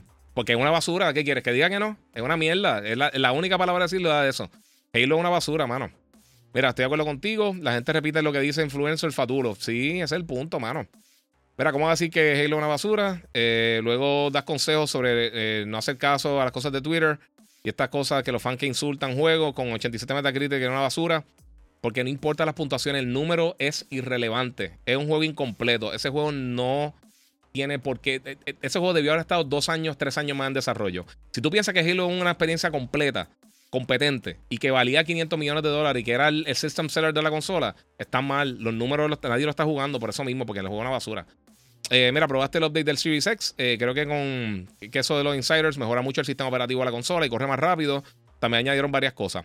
Eh, no lo he probado todavía. Lo bajé, pero no, he tenido el ver de probarlo. Este, pero sí, parece que le, redujeron el startup cuando prende la consola. Es como, creo que dura 5 segundos, es 5 segundos más rápido, algo así. Sí, mano. mira, de las cosas principales que está pasando en la industria, ahora mismito, y por varias generaciones, mano, este. Eh, es que pueden seguir actualizando las consolas y mejorando y cambiando cosas y añadiendo funciones. Eso ayuda muchísimo. Pero fuera de eso, es una estupidez. Mira, si tú piensas que Infinite es de los mejores juegos de Halo en la historia, tiene nueve años. Sí, pero vamos a pelear por ahí. Este, este, activaste los fanboys de Halo. Sí, pero es que es verdad. Está bueno o no. Iga estaba jugando Fall Guys, dice J. Román. Eh, Fall Guys está durísimo. Lastimaste a los. Mira, no te funcionó vestirte de verde. A mí no me importa, loco. A mí de verdad no me importa. Mira acá que dicen por aquí. Halo más M que Fortnite. Oye, si la gente lo, está usando, lo está usando. Lo están jugando, cool. No he visto. Eh, la serie de Voice es buena. Dice Secret Hunter. Sí, mano. The Voice está buenísima. Por ello, de las mejores cosas que ha pasado este año en, en, pop culture eh, está bestial. Secret Hunter dice: No me gusta el final de Last of Us. Y eso está perfecto. Puede que no, eh, te tiene que gustar todas las cosas. The Voice, nuevamente, The Voice está buenísima. De las mejores series que hay ahora mismo en, en, televisión. Si te gustan las cosas tipo pop culture, está durísima, durísima. está bien fuerte, pero está bien buena. Mira, te das cuenta, está usando los mismos argumentos de los haters de Xbox. los 500 millones, eso lo, inventaron los Sonyers. Es totalmente falso. Podría informarte si dice que tiene eh, tanto pedigrí. Sí, loco. Eh, pues, ¿qué yo dije? Que el rumor es que gastaron 500 millones de dólares en el juego. Yo no dije que gastaron 500 millones, 27 mil con 2 centavos. El rumor es que uno de los juegos más caros producidos de la historia. Estuvo casi 7 años en desarrollo. Está incompleto. O está. Dime dónde estoy incorrecto ahí. Corrígemelo realmente. No, no vengas con alguna estupidez diciendo alguna cosa. Corrígemelo de verdad. si, si, si dije algo mal, corrígemelo. Lo que estás diciendo ahora mismo no tiene, no tiene absolutamente nada de, de, veracidad. Mira, Rotten Tomatoes es lo, mejor que, lo peor que le ha pasado a la industria del cine. Hoy día la gente lo único que busca es la opinión de, una película más que la experiencia de verla, solo por lucir conocedor. Y, una cosa, Luis, que está diciendo eso. Si tú ves que una película es Rotten o, es fresh en Rotten Tomatoes, por darte un ejemplo. Porque puede ser una, herramienta para eso. Lo que pasa es que la gente la, la, la, la, la están usando de arma. Eh, por eso yo creo que es más importante tú leer o escuchar la reseña completa de una persona y no solamente ver los puntos. Ese es el problema mío con los puntos. Porque hay veces que tú ves que alguien pone 5 de 10 y tú lees el review y dices, pues eso suena bien. O ves que alguien le da 9 de 10 a algo y estás leyendo el review y tú dices, es que eso suena como una basura, ¿me entiendes? Por eso es que yo creo que más importante dejarse llevar por, lo que, por, por el contenido completo de la reseña versus simplemente coger eh, los puntos, la puntuación, pero la puntuación es irrelevante. ¿Dónde empiezo a jugar Halo? Eh, ya me compré un Series S, en Serie S recientemente. ¿Por dónde empiezo? Por el Halo eh, con Barry Wolf, fue el primero. en el Master Chief Collection, ahí están los primeros juegos de Halo. A mí el primero, el segundo el tercero están bestiales. tienes que acostumbrarte un poquito a los métodos de control, porque obviamente eh, son old school, pero como quiera, uno le coge el swing rápido y corren súper bien. Eh, y sinceramente son de los mejores shooters de la historia. Por lo menos los primeros tres juegos de Halo están excelentes. y entonces sigue por ahí. Yo creo que hay un, hay un orden específico. Pero yo me iría por los orden. A mí me. Mira, si siempre pregunta por Star Wars y todas estas cosas. A mí me gusta ver las cosas en el orden que salieron. Porque así es como, como se planificó. Aunque planifiquen después algo que era una precuela o era otro momento, así no fue que lanzaron. Yo a mí me gusta la experiencia original que me trataron de llevar, si es ver esto primero, lo que sea. Esa gente que empieza a ver, las precuelas primero de Star Wars, después las originales, no. Yo pienso que funciona mejor tú el, el orden que salieron, 4, 5 y 6, después brincar 1, 2 y 3, después brincar con las otras. Yo pienso que esa es la manera correcta de hacerlo. Eh, Señorita Watson, mira, y lo peor que he visto, eh, par de personas, ya sea de serie o juego, que dicen su review tomando un poquito de lo que dijo la otra persona y el otro y aquel. Y exacto. Y uno que, que si jugó o vio la serie se queda como que, ajá, ¿de qué rayo hablan? Y eso pasó muchísimo. Eso ha pasado mucho, mucho, mucho. Y a mí, yo lo vi mucho con The Last of Us porque ya yo tenía la reseña preparada y se habían filtrado las cosas. Yo estaba leyendo las becerradas que estaba diciendo la gente que no tenían nada que ver con el juego. Y, lo dejo claro, el mejor juego por un montón que yo he jugado en mi vida, no trabajando, no nada, desde que yo nací hasta ahora, The Last of Us 2, por un montón. O sea, yo no, yo no tengo nada que, se, que esté ni a 10 pasos de, de The Last of Us, del segundo juego. Y si a ti no te gustó, tienes todo el derecho a que no te guste. Tú puedes pensar que es la basura más grande del mundo y excelente, pero mi opinión es esa. Y yo lo jugué sin ningún tipo de información de nadie, sin nada de spoilers, antes de que saliera cualquier otro review, que esa es la ventaja de poder hacer las reseñas antes de que las cosas estén en el mercado. Yo ahora mismo he jugado o visto como 5 o 6 cosas que estoy ahora mismo jugando viendo, que nadie ha visto, no hay reseñas, no hay ningún tipo de información de que si es buena, que si es mala, que si esto, ya yo las vi. O sea que yo tengo la mente clear para yo hacer mis reseñas, las que he grabado, las que no he hecho todavía y todo eso, sin tener que estar, ¿qué dijo fulano? ¿Qué dijo Mengano? ¿Qué, qué está diciendo la gente por ahí? O sea que las reseñas salen puras. Y ese, ese es el punto principal de todo esto. Llevamos para tres horas, Corillo. Voy a coger dos o tres preguntas y ya. Hay lo diferente en un gran juego, pero claro, se le puede eh, tratar de basura a los juegos de Xbox a la ligera. Pero cuando le decimos basura a los juegos de Play, somos haters. No, en verdad no, no tiene nada que ver. Es que, pues, mano, es la realidad. El juego está incompleto. Dime cómo está completo Halo. Dime, explícame cómo está completo el juego. Si, si, llega a ser cualquier otro juego, si eso llega a ser Call of Duty, llega a salir en el mismo estado, cambia el skin completo y la historia. Ponle Call of Duty en lo que en Halo Infinite. Solamente cambiarle los skins. ¿Sería un buen juego? No, no lo sería. Igual que si fuera Battlefield o lo que sea. Battlefield estaba más completo, que fue una basura gigantesca que Halo. Y, ¿qué te puedo decir? Este, ¿Viste Nope? ¿Qué piensa? Antes de la película enseñaron Oppenheimer. ¿Qué piensa? Dice J. Roman. No he visto eh, Nope. Eh, vi el teaser, ya tiraron el teaser en, en Oppenheimer, lo tiraron en, en, YouTube y en todas las diferentes redes. Este, y se ve brutal, estoy loco por ver la mano. Hacho, pero falta demasiado, falta un montón. Estoy tratando de no pensar en eso porque de verdad que está, está ahí. Eh, mira, porque hay tantos juegos y no sé por dónde empezar. Dice, sí, pero empieza por ahí. Eh, dice aquí, Halo la mayor de las decepciones de los videojuegos. Eso es de opinión, mano. Mira, Joshua Díaz. A Deathloop le dieron 10 de 10 y ese juego no es el mejor tampoco. Eh, si estoy contigo, Halo no está bueno. a mí Deathloop yo lo encontré como un juego decente. Pero yo vi toda esa gente después de que lo reseñé, que 10 de 10, que si el mejor juego del año, están en un viaje brutal. Eh, está mejor que Halo. No sé. Eh, no sé. No sé qué quiere decir eso. Eh, ¿algún, futuro para, ¿Hay algún futuro para la franquicia de Metal Gear? Yo espero, mano. A mí me encanta Metal Gear. Eh, este, vamos a ver qué por acá. Muchos analistas y que llevan años en esto han dicho que Halo Infinite tiene el mejor gameplay. A mí no me importa lo que diga ningún otro ser humano de eso, loco no me importa, me importa cero las reseñas de otras personas. Mi opinión es mi opinión. Tú tienes tu opinión, tú piensas que es el mejor juego de la historia, disfrútate lo excelente.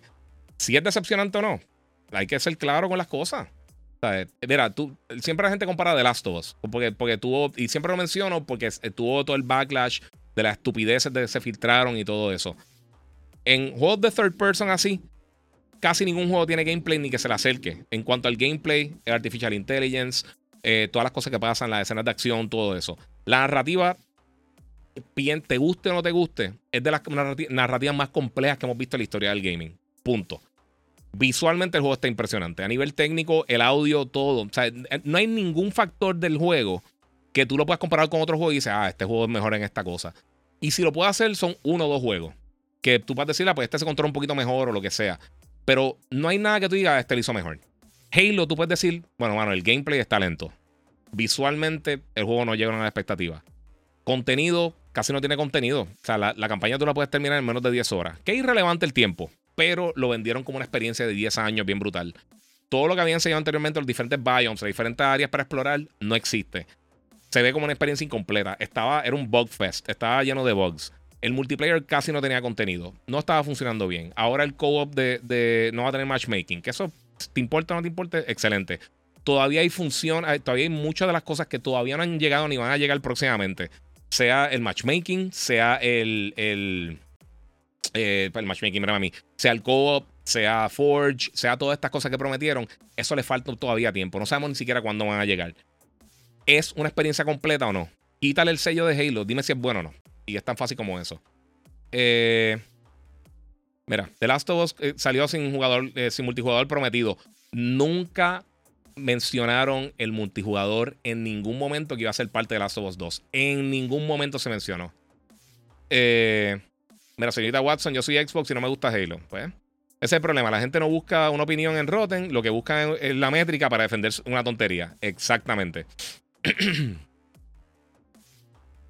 Ay, loco. Papi, mira, Fernando, estás en un viaje, loco. Estás demasiado. Coge la X y abrázala. Eh. Muy, mira, que mejor podcast. Aquí de Pony King, papi. Si tú quieres pensar eso, excelente. Yo sigo, llevo 20 años trabajando en esto, con todas las compañías. Así que, si eso quieres pensarlo tú, eh, muy bien. Eh, Giga, no te vaya. Mira, espacio interno, externo, me recomiendas para el Serie S. Eh, mira, interno, eh, bueno, para expandir la memoria interna solamente tiene una opción, que es la expansión de Seagate de Xbox Series X y S. hay variantes de 500 gigas, 500 eh, gigas, 1 tera, 2 teras. ¿Y cuál era la otra? Había otra opción. Eh, no recuerdo, había otra opción. Tienen, tienen cuatro opciones y 250 eh, gigas, creo. tienen esas opciones. Eso es lo único que tienen internamente. Y externo puede usar básicamente cualquier USB 3.0. Lo conecta. Ahí puede almacenar básicamente toda tu librería de los juegos de consolas anteriores.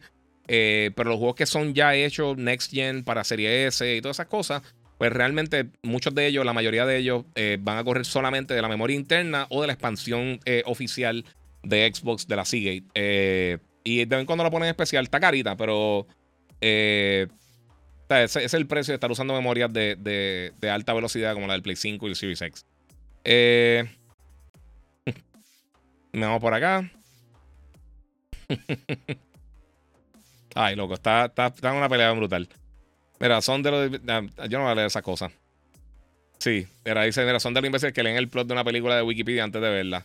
Sí, mano. Mira, no me dejas donar en el super chat. Estoy, está weird porque he donado antes. Mano, a veces pasa eso. De verdad, yo no sé qué pasa. Eh, a, veces, está con eso de, que algunas personas no dejan donar en el super chat. No sé qué es realmente. Eh, mira, una experiencia completa de las dos. Eh, ya que salió sin el multiplayer. Ellos nunca. No, no prometieron multiplayer, loco. Loco, está, está en un viaje.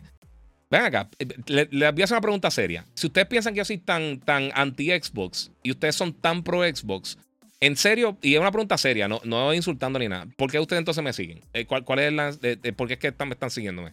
Porque no, no entiendo, realmente.